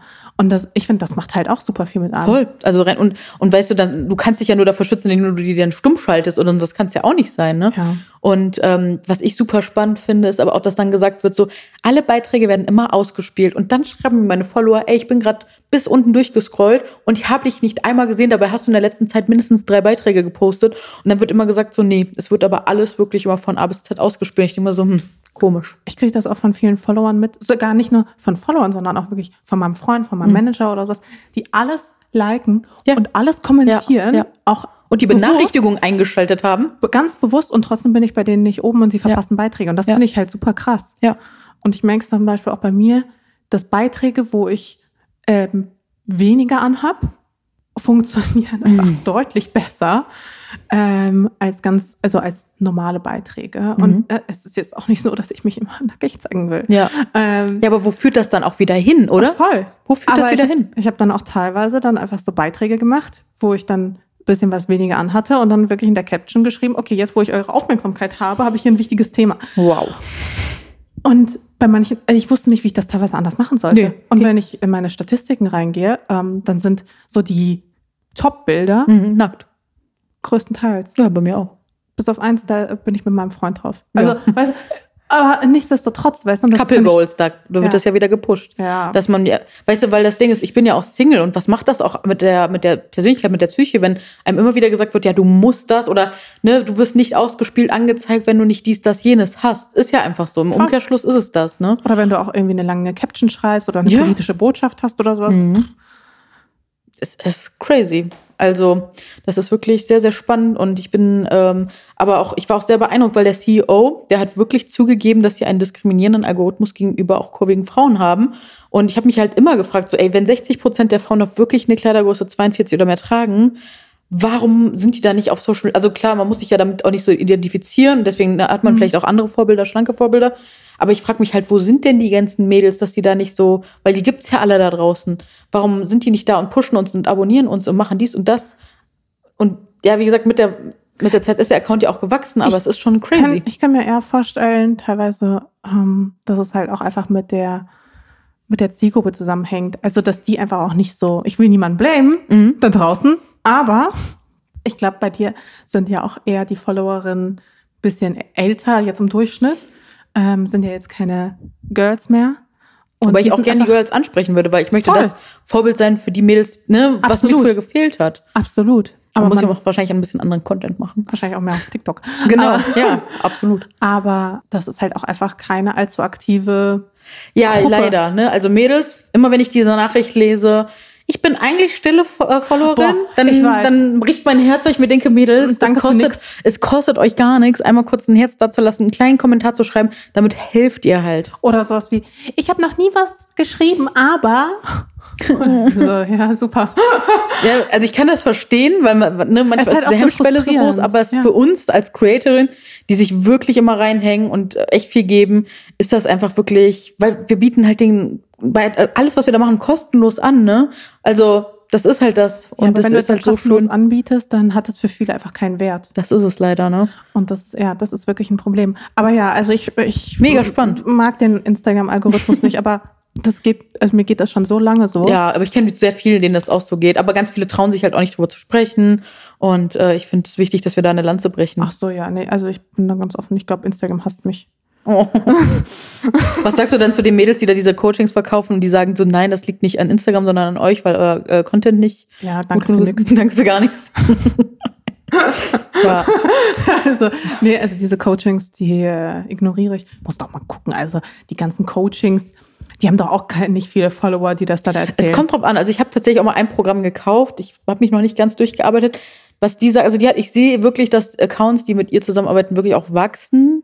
Ähm, allerdings ist das halt auch ein spezieller Content, den die Mädels dann auch machen. Und der ist halt nicht ganz so, ich weiß nicht, ob der so persönlich ist wie, weil wir teilen ja sehr viel unserer äh, ne, persönliche Geschichten und sehr emotional. Das ist das meistens dann eher nicht mehr. Also habe ich Mhm. das Gefühl. Ich will da keinen äh, zu nahe treten. Ähm, aber das ist dann eher alles so, ja, anders. Spannend. Voll. Also auch so dieses, dass man irgendwie gar nicht so richtig in diesem Explore auftaucht Mhm, oder sowas. ja. Also ich, ich ja, ich kann Geht auf mir jeden auch Fall, so. Ja. Ja, ich mag es auf jeden Fall nicht so gern. Aber wie gesagt, es ist halt, wie es ist. Man, und ich denke mir, ich kann auch nicht mehr machen, als einfach mir Mühe geben. Ja. Und was soll ich sonst machen, weißt du? Also von daher.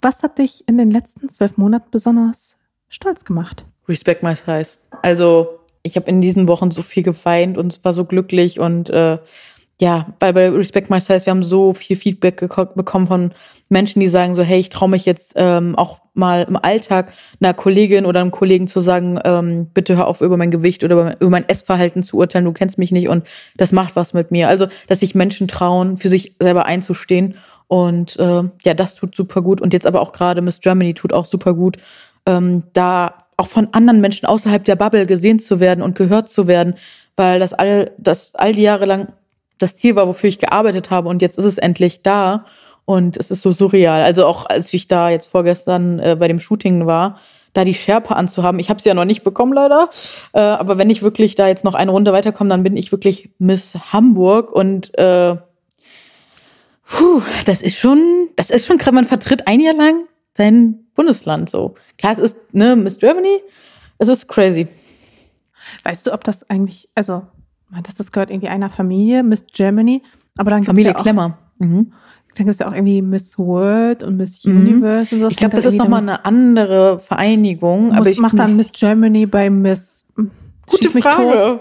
Gute Frage, müssten wir mal dort fragen. Ich weiß nämlich wirklich nicht. An, an dieser Stelle möchte ich noch einmal Grüße an Familie Klemmer, weil ich finde wirklich äh, auch besonders der Max, der, der Max ist 24 Jahre alt und der hat das Konzept, glaube ich, also auf jeden Fall mit seiner Familie, aber so umgestrickt und wirklich die Power und den Mut ähm, zu sagen, so hey, wir gehen weg von diesem Schönheitswettbewerb, woran ja auch wirklich viele Leute lange, glaube ich, gehangen haben. Und wir empowern die Frauen, wir betrachten Frauen auf Augenhöhe, wir geben denen eine Stimme und ähm, ja, ganz wertvoll. Ich finde, Max ist da ein ganz, ganz großes Vorbild für ganz viele Männer hoffentlich da draußen und äh, ja, weiß das sehr wertzuschätzen. Aber hast du das Gefühl, dass sich das auch so ändert, auch bei den Männern gerade? Also, hm, ich hab, bin da noch nicht so viel. Warte, lass mich mal überlegen.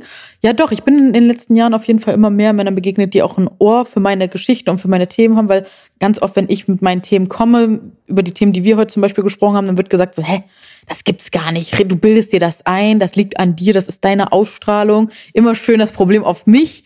Ähm, ne? Ich möchte gar nicht sagen, dass das nicht wirklich auch was mit der Perspektive und dem Blickwinkel zu tun hat. Es ist aber trotzdem Fakt, dass das alles strukturell passiert, nicht nur mir alleine, sondern äh, ganz, ganz vielen anderen Menschen da draußen. Und für die darf ich halt einfach gerade teilweise ein Sprachrohr sein.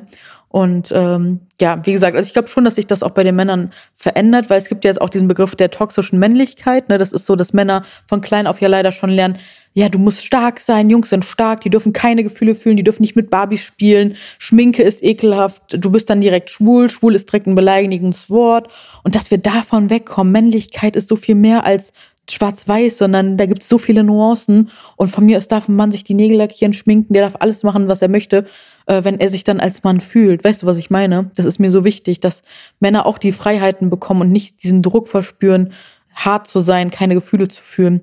Dass wir auch ganz vorsichtig und sensibel einfach alle, jeder für sich ist mit Sprache, wie er über Männer auch redet und so. Oder auch generell über Menschen redet. Das ist mir echt so eine Herzensangelegenheit. Mhm. Ähm, ja, kann ich, kann ich voll nachfühlen. Wobei ich würde sagen, ich hatte noch nie jemanden, ich war noch nie mit jemandem zusammen, der nicht der keinen Zugang hatte zu seinen Gefühlen. Aber ich glaube, das ist wirklich ein männliches Problem. Aber komischerweise keins, auf das ich bisher in meinem Leben in einer Partnerschaft gestoßen bin. Voll gut. Voll, ja, voll, voll gut. gut. Aber wenn ich so drüber nachdenke, auch wahrscheinlich auch eher die Ausnahme als die Regel. Wahrscheinlich schon. Also ich habe, wie gesagt, ich habe ja selber zu meinen Gefühlen auch erst super spät jetzt einen Zugang bekommen. Was heißt super spät, ne? Aber ich war ja, wie gesagt, lang traumatisiert und dadurch war ich so abgekappt von meinen Emotionen und äh, ja, mega spannend. Hast du, hast du Routinen eigentlich? Ich bin ja seit einem Jahr jetzt diagnostiziert mit ADHS und Routinen sind für mich ein Kampf, lange gewesen. Dadurch, dass ich jetzt verstehe, dass ADHS äh, das nicht gerade begünstigt, dass man Routinen hat. Und also ich kann mich durch diese Diagnose einfach so viel besser verstehen. Ähm, generell muss ich sagen, ja, ich gebe mir immer wieder Mühe, weil ich weiß einfach, dass Routine auch gerade beim Essverhalten und so, dass das einfach super wertvoll ist. Zum Beispiel habe ich gelernt, Aber auch generell geben, glaube ich, Routinen einfach der mentalen Gesundheit mega viel Halt und Kraft und genau. so voll. Also ich gebe mir auf jeden Fall Mühe, dass ich zwei bis dreimal am Tag wirklich äh, zu einer festen Uhrzeit schaffe ich es nicht, aber wirklich frühstücke und wenigstens äh, Mittag, Abend oder so ein Hybrid, also sowas dazwischen dann habe, dass ich auf jeden Fall meinen Körper gut versorge. Das ist schon mal wichtig, dass ich. Äh, war das wohl ein Problem für dich? Mega, weil bei mir, also für mich war Essen früher ja. Tut mir leid, dass ich so frage, aber das ist so Nein. für mich, ist das zum Beispiel so etwas Selbstverständliches, ja, dass voll. ich mhm. irgendwie sage, okay, ich esse, wann ich zum Beispiel auch Hunger habe und meistens habe ich mehr oder weniger zur selben Tageszeit ja, Hunger nee. und dann esse ich halt. Das musste ich echt erst letztes Jahr lernen. Ich habe es letztes Krass. Jahr erst gelernt. Vor einem Jahr habe ich erst richtiges Essverhalten gelernt. Ähm, weil vorher war Essen ja, wie gesagt, alles außer eine, Nahr also eine gesunde Nahrungsaufnahme, sondern es war immer so ein Kampf, ein Zwang, ein darf nicht, ein, ne? Und mhm. ähm, ich habe mich früher ganz oft immer so auf Null laufen lassen. Also ich habe einen Tag gestartet, ach, Frühstück brauchst du nicht, Mittagessen, ach, pff, keine Zeit für, ich arbeite lieber. Ich war halt voll auch so, oder bin immer leider noch so ein bisschen Workaholic ne? Man kennt's. Und ähm, ja, genau, da habe ich das einfach dann immer vergessen. Und dann kam immer der Heißhunger. Dann wurde halt auch viel mehr gegessen als nötig. Dann wurde auch immer noch Schokolade draufgepackt und alles, was halt irgendwie geht. Und äh, dann, ähm, ja, dann war ich so voll, dass es mir schlecht ging. Wobei das war eher so in der Jugend, das war nicht mehr so, ja, ist nicht so, also schon länger her auf jeden Fall. Und äh, dann war das schlechte Gewissen. Und so kann man immer, war man immer mhm. in dieser Routine drin, dass Essen nicht, äh, ja, nicht gut ist oder ja, was Schädliches ist. Und jetzt ist es aber so wirklich morgens vernünftig frühstücken, Portionen auch nicht zu, also nicht zu groß, sondern wirklich, ich habe auch gelernt, was richtige Portionsgrößen sind. Äh, dann wirklich auch versuchen, Mittagessen, Abendessen und auch mal vielleicht mal eine Zwischenmahlzeit einbauen, wenn man merkt, okay, das reicht jetzt nicht bis zum Abendessen. Klar, für dich klingt das wahrscheinlich so voll, wovon erzählt ihr gerade. Nein, aber also nein, so jetzt nicht, aber ich kann es halt mir aber vorstellen, dass das für andere so klingt. Es ist halt, ich finde es total spannend, deswegen, gerade weil es nichts ist, was, womit ich jetzt so also klar, ich kenne das auch, dass ich dann irgendwie mal ein Essen ausfallen lasse, weil ich gestresst bin mhm. oder sowas und keine Zeit habe und auch mal keinen Hunger oder sowas. Aber so dieses bewusste, okay, ich werde jetzt heute oder nichts essen oder ich weiß nicht, irgendwie und so eine ungesunde Routine oder sowas aufbauen. Also machst du auch halt nicht bewusst, das passiert einfach. Du hm. hinterfragst das ja gar nicht, sondern du bist da so okay. drin. Für mich war halt Essen. Oder auch Portionsgrößen genau. oder sowas zu hinterfragen. Ja, weil für mich war das ja nie ein Thema. Also Essen ist immer so, mitgelaufen in meinem Leben. Ich habe mich um Ernährung einfach nicht so richtig gekümmert, würde ich aber dann ich, sagen. Ich glaube, es ist auch so ein Vorurteil oder auch so ein, auch so ein, so ein Problem, dass Frauen denken, sie müssten wenig, also darauf bin ich auch erst vor kurzem gestoßen, auch durch Instagram. Weniger essen als der Mann? Weniger essen als der Mann. Ja. Und das ist mir noch nie aufgefallen. Ich habe das beim Date erlebt. ich habe noch nie eine Frau erlebt, die ihren Teller aufgegessen hat. Und ich dachte mir so, wow. Und früher konnte ich mich da noch nicht zur Wehr setzen. Da dachte ich nur so, hm, okay. Und dann habe ich mich halt schlecht gefühlt und geschämt und dachte, so habe ich jetzt zu viel gegessen. Aber ich darf Echt? doch das essen, was mein Körper. Ich wurde immer richtig von meiner Familie fertig gemacht, wenn ich nicht aufgegessen habe. Deswegen Ich es musste, ist alles der so. Teller musste leer sein. Aber das ist ja auch wieder diese. Doppelmoral. Ne? Bei TikTok gibt's auch einen Kanal, den finde ich super lustig, aber der ist halt auch krass. Das Mädel isst den ganzen Tag immer nur Pizza und super ungesund. Sie ist halt schlank. Wenn ich das machen würde, die werden mit Mistgabeln hinter mir her, so, ne? Und das ist total spannend, diese Doppelmoral. Ein schlanker Mensch, der darf sich ungesund ernähren, aber gilt, weil er schlank ist, in den Augen der Leute immer noch als gesund. Und ich, obwohl ich jetzt wirklich ne, mir Mühe gebe, eine gesunde Routine aufzubauen, ähm, ja, werde trotzdem als ungesund angesehen, obwohl man mich ja gar nicht kennt, einfach nur weil meine Statur so ist, wie sie ist. Und das finde ich halt auch, dass wir dieses Denken von, wir können uns anmaßen, gesunde Körper zu beurteilen und ungesunde Körper zu beurteilen, obwohl wir die Geschichte nicht kennen. Das finde ich auch ganz wichtig, dass wir das so streichen, dass schlank nicht automatisch gesund ist und dick Absolut, nicht automatisch nicht. nicht Also gesund. 100%ig Ja, nicht. das Ähm, fände ich ganz Es gibt wichtig. auch, also so das präsenteste Beispiel da für mich zumindest ist meine Mut, eigene Mutter, weil die hatte eine jahrelang eine undiagnostizierte Sch- ähm, Schilddrüsenüberfunktion. Meine die hat Schwester. halt, bis sie Mitte 40 war, sehr, also deswegen ist, glaube ich, für mich auch dieses Ding mit den großen und kleinen Portionen bei Frauen überhaupt kein Ding, weil meine Mutter hat mehr gegessen als alle Männer, die ich jemals kannte, zusammen wow. und war halt super skinny, Mhm. obwohl sie sich sehr ungesund ernährt hat und auch sehr ungesunde, ist ganz komisch, weil ich habe diese ungesunden Essgewohnheiten von ihr überhaupt nicht übernommen. Weil du dann gegengesetzt gehandelt hast. Ähm, ja, ich habe, wir haben einfach schon seit ich, also wir machen manchmal so Scherze drüber, aber sie sagt mal, findet sie selber total faszinierend, weil alles, was sie richtig lecker findet, fand ich schon immer kacke, also seit ich klein bin. Spannend. Und andersrum, ähm, das, was ich richtig gut finde, und ich, ist halt, ich habe halt Glück, was heißt Glück gehabt, aber seit ich denken kann, mochte ich auch schon immer eine gesunde Ernährung. Mhm. Also es war immer bei mir so, ich habe mich immer schon immer lieber für den Salat als fürs Schnitzel entschieden. Einfach weil ich das spannender Mega. und leckerer finde. Gut. Und das gar nicht so eine bewusste Entscheidung ist. Aber meine Mutter liebt, liebt so deftiges, krasses Essen und blieb aber halt immer sehr, sehr lange schlank, bis es bei ihr so, also die Schilddrüsenüberfunktion war halt extrem krass. Das ist auch also super gefährlich. Ne? super. Es war auch bei ihr irgendwann sehr, sehr gefährlich. Ähm, sie musste sich ja dann auch ihre Schilddrüse rausnehmen Mhm. lassen. Und hat seitdem natürlich auch sehr mit ihrem, also sie leidet sehr unter ihrem Gewicht Mhm. so wie eigentlich auch der Rest auch meiner Familie da sehr so drunter, also außer mir, ähm, sehr so unter, unter seinem Gewicht leidet. Deswegen habe ich das schon immer irgendwie so ein bisschen auch mitbekommen, aber Mhm. hatte halt trotzdem irgendwie wenig Bezug dazu.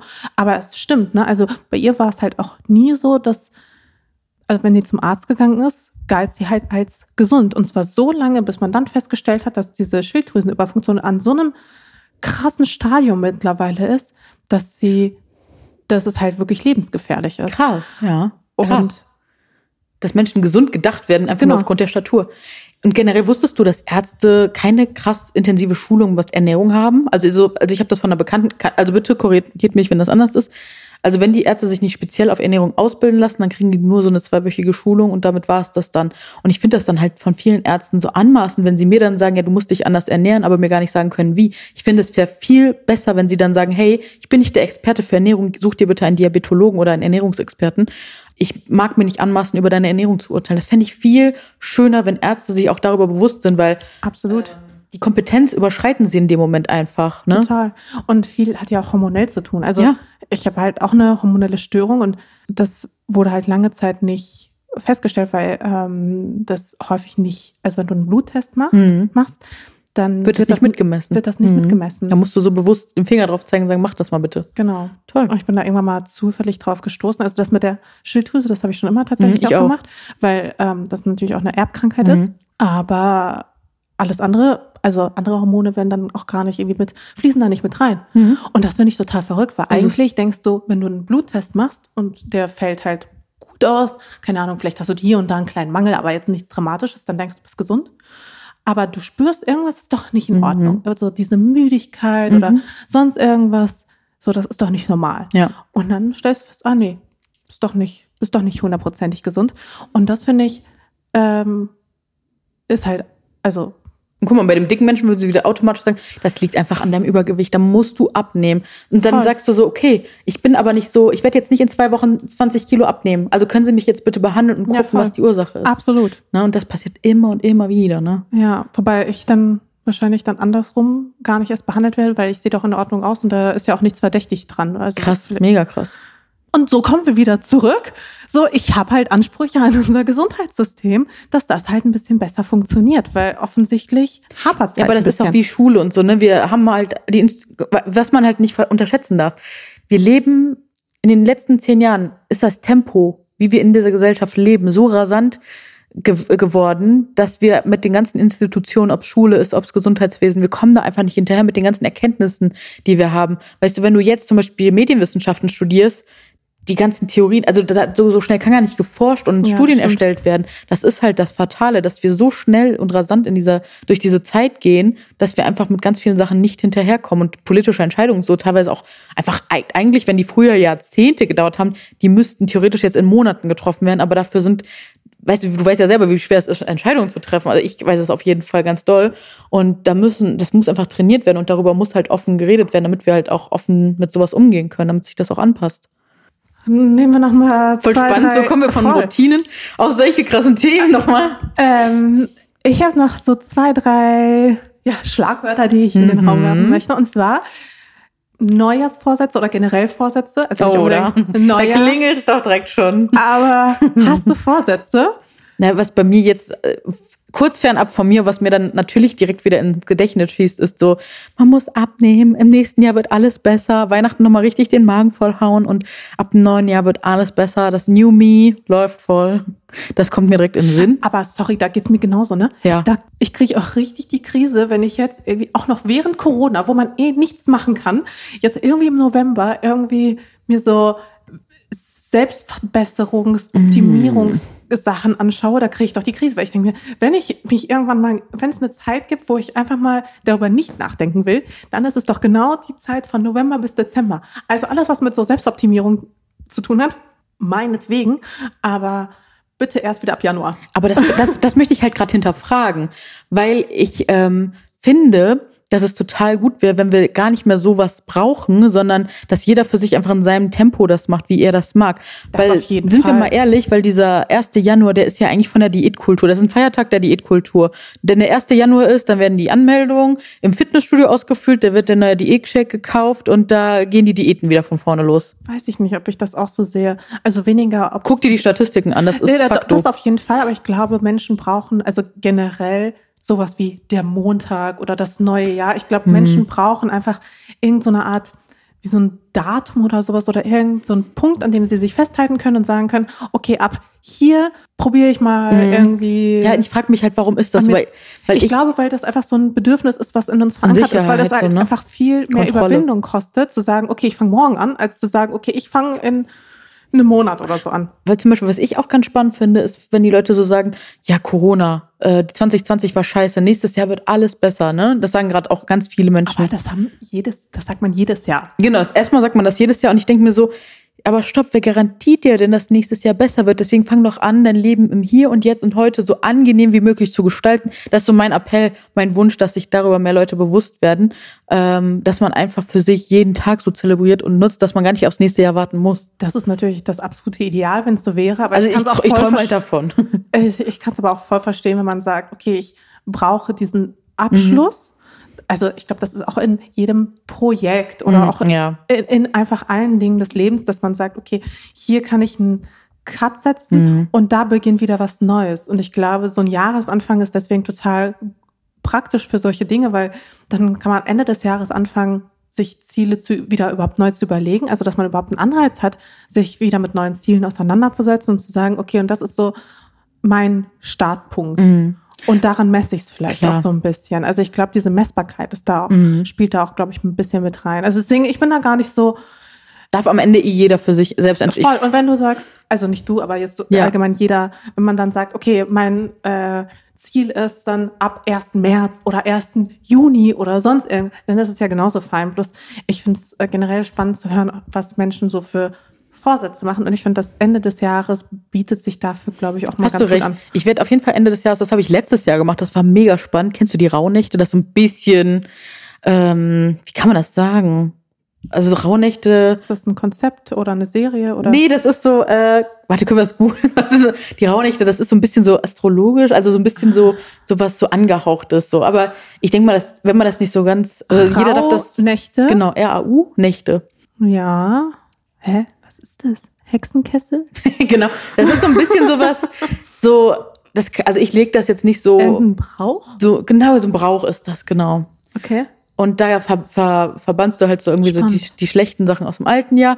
Und ähm, es ist jetzt nicht, dass ich da hardcore dran glaube, aber es war auf jeden Fall so ein, wie du schon sagst, so eine schöne Reflexion nochmal, was äh, lasse ich im alten Jahr, wofür bin ich dankbar, wem verzeihe ich, Mhm. etc. Das habe ich so gemacht.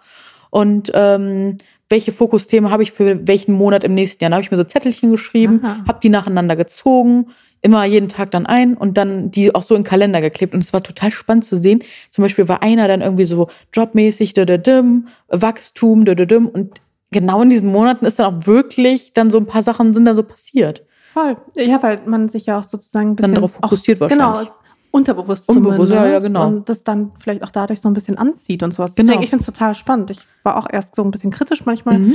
gegenüber Vorsätzen, aber ich schreibe es mir auch jedes Jahr auf, Ja. veröffentliche sie sogar. Wow, ja, mega. Und dann äh, schaue ich Ende des Jahres nochmal rein, Was weil ist meistens, passiert? ey, ganz ehrlich, ich weiß auch nicht mehr, was ich mir letztes Jahr vorgenommen habe, um ehrlich zu sein. Was ich tatsächlich, ich brauche dafür aber tatsächlich, Ja, wie ich schon gesagt habe, kein Jahres. Äh, wobei die Raumnächte habe ich jetzt so ein bisschen etabliert, weil ich das super cool. Aber es ist schon finde. cool, wenn man sich darauf so programmieren kann, so ein bisschen. Vor allem, Voll, wenn man es sich aufschreibt oder auch Weißt du, was für mich mega so. heftig war? Ich Hm. dachte, ich, ich flipp aus. Mein Vision Board, ich habe mir ein Vision Board dieses Jahr das erste Mal gebaut. Äh, so richtig mit Zettel ausgeschnitten und Fotos ausgeschnitten, aufgeklebt. Ähm, habe ich zwei, einmal privat, einmal beruflich. Und auf diesem beruflichen Board, alter Schwede, ich habe im März angefangen, ich konnte fast, also ich glaube, ich kann dieses fast das ganze Board einmal abhaken, weil ich so viel erreicht habe. Und ich bin so, das ist nicht alles wirklich passiert. Ich drehe durch, also wirklich. Also ein Vision Board hat so eine Macht, das ist so krass. Ich hätte es nie gedacht. Voll gut. Allein die blauen Haken, ne? Ich bin jetzt auch schon 100 Jahre auch dabei und wie lange ich dafür auch wirklich kämpfen musste, blaue Haken zu bekommen. Weil, ne, das heißt ja, wenn du da irgendwie oft in den Medien bist und da, und ich habe wirklich über die Jahre schon wirklich viele Berichte gehabt, aber dieses Jahr durch Respect My Size, endlich hat's dann geklappt und ja, zack, ich konnte den Haken dran machen. Das war für mich so, ah, schönes Ziel.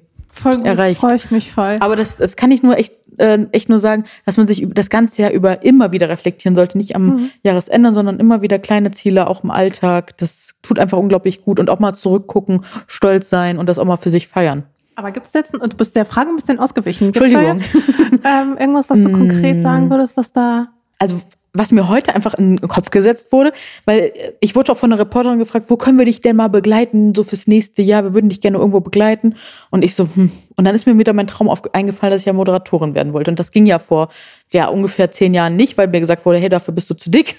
Und ich finde es eigentlich, glaube ich, ein ganz geiles Statement, wenn ich das mich jetzt mal auf den Weg mache und vielleicht doch mal irgendwas moderiere im Fernsehen, weil da Fernsehen ist einfach noch so präsent, so mächtig, so wichtig. Und ich fände es einfach ein geiles Statement, wenn und ich es gibt da. auch nicht genug Frauen, Nein. die überhaupt moderieren. genau. Also, du hattest mich vorhin gefragt, kennt, oder hattest du mich überhaupt vorhin gefragt? Aber, ich habe in Fernsehshows gefragt, welche Schauspielerin fallen dir ein? ja, aber auch welche Moderatoren. Ja, genau. Und äh, ich muss zugeben, mir fallen generell wenig Moderatorinnen Mhm. ein. Mhm. Also fast nur Moderatoren. Und da halt natürlich aber auch in allen Größen. Und also Mhm. äh, große Moderatoren, also bekannte, unbekannte, ähm, aber auch eben dicke, dünne. Also Mhm. bei den Männern ist das, Schon ich, divers, sehr, ja. sehr divers, wobei, glaube ich, Im Rollstuhl So. gibt's auch noch keine. Könnte man ja, auch mal. und auch, also gibt es schwarze Moderatoren? Auch viel zu wenig, wenn wir jetzt so drüber Ja, nachdenken. ja. Auf, also definitiv zu wenig, weil sonst würde mir sofort jemand einfallen. Aber man, also die, Es die darf noch kennt, diverser werden, auf jeden Fall. ähm, die sind auch gar nicht mehr so aktiv. Also Mola Ja, habe ich auch. Mola war auch der Erste, an den ich gerade gedacht habe. oder auch äh, Patrice oder so. ja, Aber fallen dir Frauen ein? Aminata? Aminata. Aber die ist, also ich finde, die können da auf jeden Fall eine große Bühne auch Hat sie gerade. Sie hat gerade eine neue Show. Ähm, die, Ah ja. Ähm, hat mir eine Freundin gerade noch geschrieben. Ah ja, dann ist ja gut. Also sie hat gerade eine ganz äh, tolle neue Show, habe ich sogar letztens geteilt. Da waren auch ähm, war ein ganz spannendes Thema. Ja, Definitiv mehr, mehr, Frauen bitte mehr. irgendwie ins Fernsehen, auf die Bühnen etc. genau und ganz divers, ne? Also nicht diesem Schönheitsideal entsprechen, sondern wirklich so, wie wir alle Menschen auch einfach im Alltag sind. Ja. Ähm, genau, und ich vielleicht, das wäre vielleicht ein Vorsatz. Also ich, vielleicht schaffe ich das ja wirklich, das, weil gerade eben genau war ich ja beim Frühstücksfernsehen, da meinte am Ende die Moderatorin so, ähm, ja, du kannst ja deinen Traum, früher konntest du ihn nicht verwirklichen, aber wer weiß, vielleicht bist du irgendwann unsere Kollegin hier. Und ich so, was, das hat sie jetzt nicht gesagt. Und die meinte so, ah, du kannst total toll sprechen. Ich so, das hat sie live vor allen gesagt. Und dann dachte ich so, wow, krass, ja, vielleicht soll ich mir das mal als Ziel nehmen. Ich glaube, das könntest du wirklich richtig, richtig gut. Ähm, Danke. ich habe noch zwei letzte Fragen. Ja, aber nochmal kurz zu dir. Ja. Wie ist mit dir, Vorsätze? Hast du was Spannendes geplant? Oh, da habe ich in der letzten Folge tatsächlich schon so ein bisschen drüber gesprochen. Ah, Gut, also letzte Folge einschalten. Ja, ähm, da habe ich schon so ein bisschen drüber Super. gesprochen, aber so zusammenfassend habe ich gar nicht so viele Vorsätze, sondern ich möchte gerne wieder mehr zu mir selbst hin und auch wieder mehr malen. Malen, voll das gute Ding. Ich habe mir auch eine Leinwand gekauft, weil ich dachte jetzt, ne, November geht wieder los, schöner Lockdown. Ja, jetzt bin ich mit Miss Germany voll unterwegs, auch schön. Äh, aber wenn dann wieder doch mal irgendwann Ruhe einkehren sollte, möchte ich auf jeden Fall wieder malen. Und ich möchte, wie gesagt, in Hamburg eine schöne Wohnung finden, auch gerne im Umland. Und äh, mir endlich äh, kleine Gotze zulegen und mir so, ja, aus diesem Überlebensmodus in den Ich lebe endlich Modus kommen. Äh, das ist für mich jetzt so mein Ziel auf jeden Fall. So mehr Leichtigkeit fühlen und auch mehr, wieder noch mehr zu mir finden, mehr bewegen, mehr machen. Aber ja, Das ist mega schön. ja. Also pass auf, ich habe eine Kategorie Uhu. und zwar stelle ich dem Gast eine Frage, die der Gast davor gestellt hat. Hm. Also du musst dir auf jeden Fall Mhm. eine Frage überlegen, Mhm. das wird später meine letzte Frage sein, Wow. Mhm. welche Frage ich dem nächsten Gast stellen soll. Gerne. Und der Gast aber davor Mhm. hat folgende Frage. Oh. Und zwar, hast du einen wiederkehrenden Traum? Ich weiß, dass ich einen Traum zweimal geträumt habe und mich das total erschrocken habe, weil ich das noch nie vorher hatte. Generell habe ich keinen wiederkehrenden Traum. Nein, habe ich nicht. Habe ich nicht. Aber ich träume in der letzten Zeit wirklich viel. Was träumst du so? Mm, Sachen, an die ich mich leider nicht mehr so gut erinnern kann. Ich weiß noch, dass ich früher so lu- luzides Träumen hatte, so, wo du wirklich auch im Traum Sachen machen konntest und die steuern konntest. Das habe ich leider gar nicht mehr. Das fand ich super spannend. Oder so ein Traum, wo man gefallen ist. Das hatte ich früher voll oft. Das habe ich jetzt auch gar nicht mehr gehabt. So kennst du das, wenn du so im Traum dann so fällst und dann auf einmal wachst du so auf und bist so. Mhm. Das hatte ich jetzt auch ganz lang nicht mehr. Aber was träume ich? Das ist eine gute Frage. Ich verarbeite viel aus dem Alltag. Tatsächlich. Ich, und ich muss an dieser, oder möchte an dieser Stelle eine ganz spannende App äh, empfehlen, wenn das okay ist. Äh, Sleep Cycle. Äh, Die benutze ich auch. ja, benutzt du auch. Ich liebe die, weil ich finde, auch wenn ich Sleep Cycle anhabe, ich schlafe anders. Ich schlafe tiefer, irgendwie besser. Echt? Ja. Also ich meine, wenn ich sie nicht anhabe, kann ich es nämlich nicht messen. Also Nee, einfach so äh, vom Gefühl, wenn ich morgens aufwache, habe ich irgendwie besser, tiefer geschlafen. Ich mache auch immer noch so die Einschlafhilfen an und irgendwas macht das mit mir. Und was ich halt mega spannend finde, ist so dieses Schnarchen. Na, man kann ja hören, wie man, wie man nachts geschnarcht hat, wie viel man geschnarcht hat. Und ich warte auf den Tag, wo ich nachts rede. Also ich bin so gespannt, wenn ich irgendwann mal nachts rede, was da kommt. Voll. Und ich habe jedes Mal die Hoffnung, weil bei mir ist relativ häufig Sprechen angezeigt. Und dann denke ich mir so, oh, habe ich heute Nacht geredet? Und dann klicke ich so drauf und höre mir das immer an. Und das ist immer wieder nur die Tram. Echt jetzt? Ja, die Tram, die so Oh. rumbimmelt Oh nachts. Mann. Deswegen, und dann denke ich mir so, oh, das ist die fucking Tram, ich habe nichts geredet. möchte, wir sind auf jeden Fall neugierig, wenn wir mal abends was sagen, was wir da, was ja, da so weil rauskommt. Freunde haben auch gesagt, dass ich so aktiv im Schlaf rede. Krass. Aber irgendwie die Einfach App immer weitermachen. spiegelt, spiegelt das noch nicht so richtig wieder. Ja. Aber es klappt. Also ich habe nämlich einmal abends dann nochmal ähm, YouTube angemacht, um was zu gucken. Das war alles drauf, alles mit aufgezeichnet. Also Sprache, Ja, ja, ja, das macht schon. Und ich so, ja, ich habe Sprache und dann so, nee, war doch nur der Fernseher. Schade. Nee, aber die App benutze ich, die ist vor allem auch kostenlos. Ja. Deswegen finde ich das so ganz cool. Wahrscheinlich Und- sammeln die mega unsere Daten Ja, und ja, die so das. auf jeden Fall. Ja. Ähm, aber das ist auch eine der Apps, die nicht nur mit dem Handy, sondern mit der Apple Watch track ich das. Also ich Mm. schlafe mal nachts mit der Apple Watch.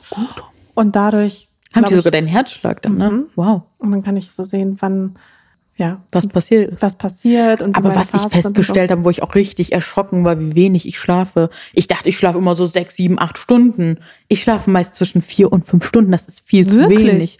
Ja, Okay, das ist krass. und das ist nicht gut. Gerade wenn du ADHS hast, dann solltest du auch gut. wirklich darauf achten, dass man genug schläft, weil dein Körper sich gerade Mhm. ne, von ganz vielen Sachen dann einfach erholen muss. Und ja, das führt dann auch wieder dazu. Ne? Das kommt dann. Voll. Ja. Also bei mir, wenn ich unter sieben Stunden schlafe, das äh, brauche ich gar nicht in die App reingucken, weiß ich, dass ich einfach nicht gut geschlafen habe. Ich brauche mindestens sieben Stunden. Ja, ist auch Und ich fühle mich richtig zerstört, Mhm. wenn da irgendwie eine Zahl, die unter sieben Mhm. angezeigt ist. Ja, wenn ich da vier oder fünf lese, dann denke ich mir so, Ich glaube, moin. ich hatte das noch nie, dass da vier oder fünf dran stand. Oh, bei mir Aber ich habe auch erst in der Corona, also während Corona schlafe ich auch sehr viel. gut, Also seit, seit wir hier, in, seit März oder so. viel verarbeiten. Ah, es tut gut, oder? Merkst keinen Unterschied. Ich hab krass, krasses Fernweh. Und Ja. ich habe meine Familie auch seit anderthalb Jahren nicht mehr gesehen. Ist Schon irgendwie hart. Dann. Das ist sehr hart. Also, weil man ja auch nicht reisen darf. Meine Familie wohnt nicht in Deutschland. Und deswegen ist es so, macht das halt alles Sind komplizierter. die denn auch im Gebiet, wo du jetzt zwischen den Jahren dann nicht reisen durftest? Also zwischen Also, die sind im Risikogebiet, ja. Shit. Und das, das, das macht halt alles super krass kompliziert. Meine Mutter sagt so, ja, ist doch egal, komm doch trotzdem her. Aber ich denke mir so, nein, das ist irgendwie auch nicht egal. Und das ist halt, ja, es war schon immer schwierig, zu denen zu kommen, weil sie sehr abseits wohnen. Aber jetzt, also es fliegt auch nicht gefühlt nichts dahin. Also ich müsste halt einen ganzen Anreisetag einplanen, Mhm. von wirklich morgens bis nachts und dann wieder halt zurück. Und auch das Verhältnis zu meiner Mutter ist kompliziert genug, dass ich da jetzt auch irgendwie nicht zwei Wochen lang bleiben will, so ungefähr, sondern ich habe dann so meine Schmerzensgrenze von so ein paar Tagen und dann will ich halt auch nach Hause. Es ist halt einfach super kompliziert Mhm. und es führt halt eben einfach dazu, dass ich sie jetzt seit anderthalb Jahren meine Wow. Familie nicht gesehen habe. Und das belastet mich schon, ehrlich Mhm. gesagt. Aber FaceTimet ihr dann ab und zu und äh, seht euch darüber dann ein bisschen. Ja, also eher telefonieren, Mhm. aber ja, es geht schon. Also es ist halt nur, es ist ein bisschen belastend. Ich freue mich, wenn die Zeit auf jeden Fall vorbei ist. Also ich bin, also sobald ich mich impfen lassen darf, das Problem an Corona ist, man weiß ja gar nicht irgendwie, wie, wie jeder Einzelne darauf reagiert, auch dass man es mehrfach bekommen kann und sowas. Also du denkst, du hast es überstanden, aber dann kriegst du es nach ein paar Monaten dann doch wieder. Ja. Also das macht halt alles äh, sehr kompliziert und ich bin auf jeden Fall pro Impfen Mhm. und sobald es geht, bin ich da, sobald ich darf, sobald ich an der Reihe bin, bin ich auch die Erste, die ansteht, sage ich dir. Genau. Und letzte Frage. Mhm. Welche Frage soll ich der Person in der nächsten Folge stellen? Ah, spannend. Ähm, ich glaube, ich fände es schön, wenn da irgendwas mit äh, Diversity oder Body Positivity drin wäre. Ja, vielleicht welche, welche, welche Beziehung oder welche Erfahrung hat er, er oder sie mit äh, Body, Positivity und äh, ja, die, der Blickwinkel einfach. Das würde mich, glaube ich, interessieren, wie die Person dazu steht. Okay, also wir müssen es ausformulieren. Okay. Äh, wie stehst du auf. zu Body Positivity und hast du damit schon Berührungspunkte? Oder hast du damit Berührungspunkte? Okay, Moment, ich schreibe es mir auf. Ich glaube, das fände ich echt spannend zu hören, wie eine andere Person das so sieht, weil, ne, wie wir heute auch auf jeden Fall gemerkt haben, jeder ist so in seiner ganz eigenen Bubble und kämpft da so oder ist einfach mit seinen ganz eigenen Themen beschäftigt und ist so wertvoll und wichtig, sich gegenseitig zuzuhören, den Blickwinkel einzunehmen und die andere Seite auch verstehen zu lernen, weil es hilft auch im Alltag einfach mehr Empathie füreinander zu haben. 100 Prozent. Und ich habe das Gefühl, ich habe jetzt auch richtig viele, ja, richtig viel auch dazugelernt und du hast mir auf jeden Fall noch ganz viele neue Blickwinkel eröffnet. Danke dafür. Vielen, vielen. Ja, und ich danke dir, dass du hier eine, eine Plattform bietest, ne? Weil wie gesagt, ganz oft und ganz, ganz lange waren wir kurvigen Frauen halt ungesehen und ne, auch nicht gern gesehen. Und äh, dass sich das nach und nach ändert, das tut einfach unglaublich gut. Und äh, ja, wir arbeiten ja alle zusammen. Wir sitzen alle zusammen im gleichen Boot, das haben wir heute auf jeden Fall festgestellt. Und äh, zusammen können wir ganz, ganz viel bewegen und reichen uns da die Hand. Und ja, vielen, vielen, vielen Dank. Danke dir. Danke für deine, deine tollen Einblicke. Danke. Danke. So, das war die letzte Folge Unshared in 2020. Ja, großen Dank an alle, die diesen kleinen, aber ehrlichen Podcast, den ich in diesem Jahr ins Leben gerufen habe, gehört haben. Und wie immer freue ich mich über Feedback, auch gerne per Direct Message zu dieser Folge, aber auch gerne zu den anderen Folgen. Und ich würde sagen, feiert gut ins neue Jahr. Dann gibt es auch die nächste Folge Unshared mit Tattoo-Model und Unternehmerin Mareike Internet X-Doll. Und ich würde sagen, bis nächstes Jahr. Tschüss!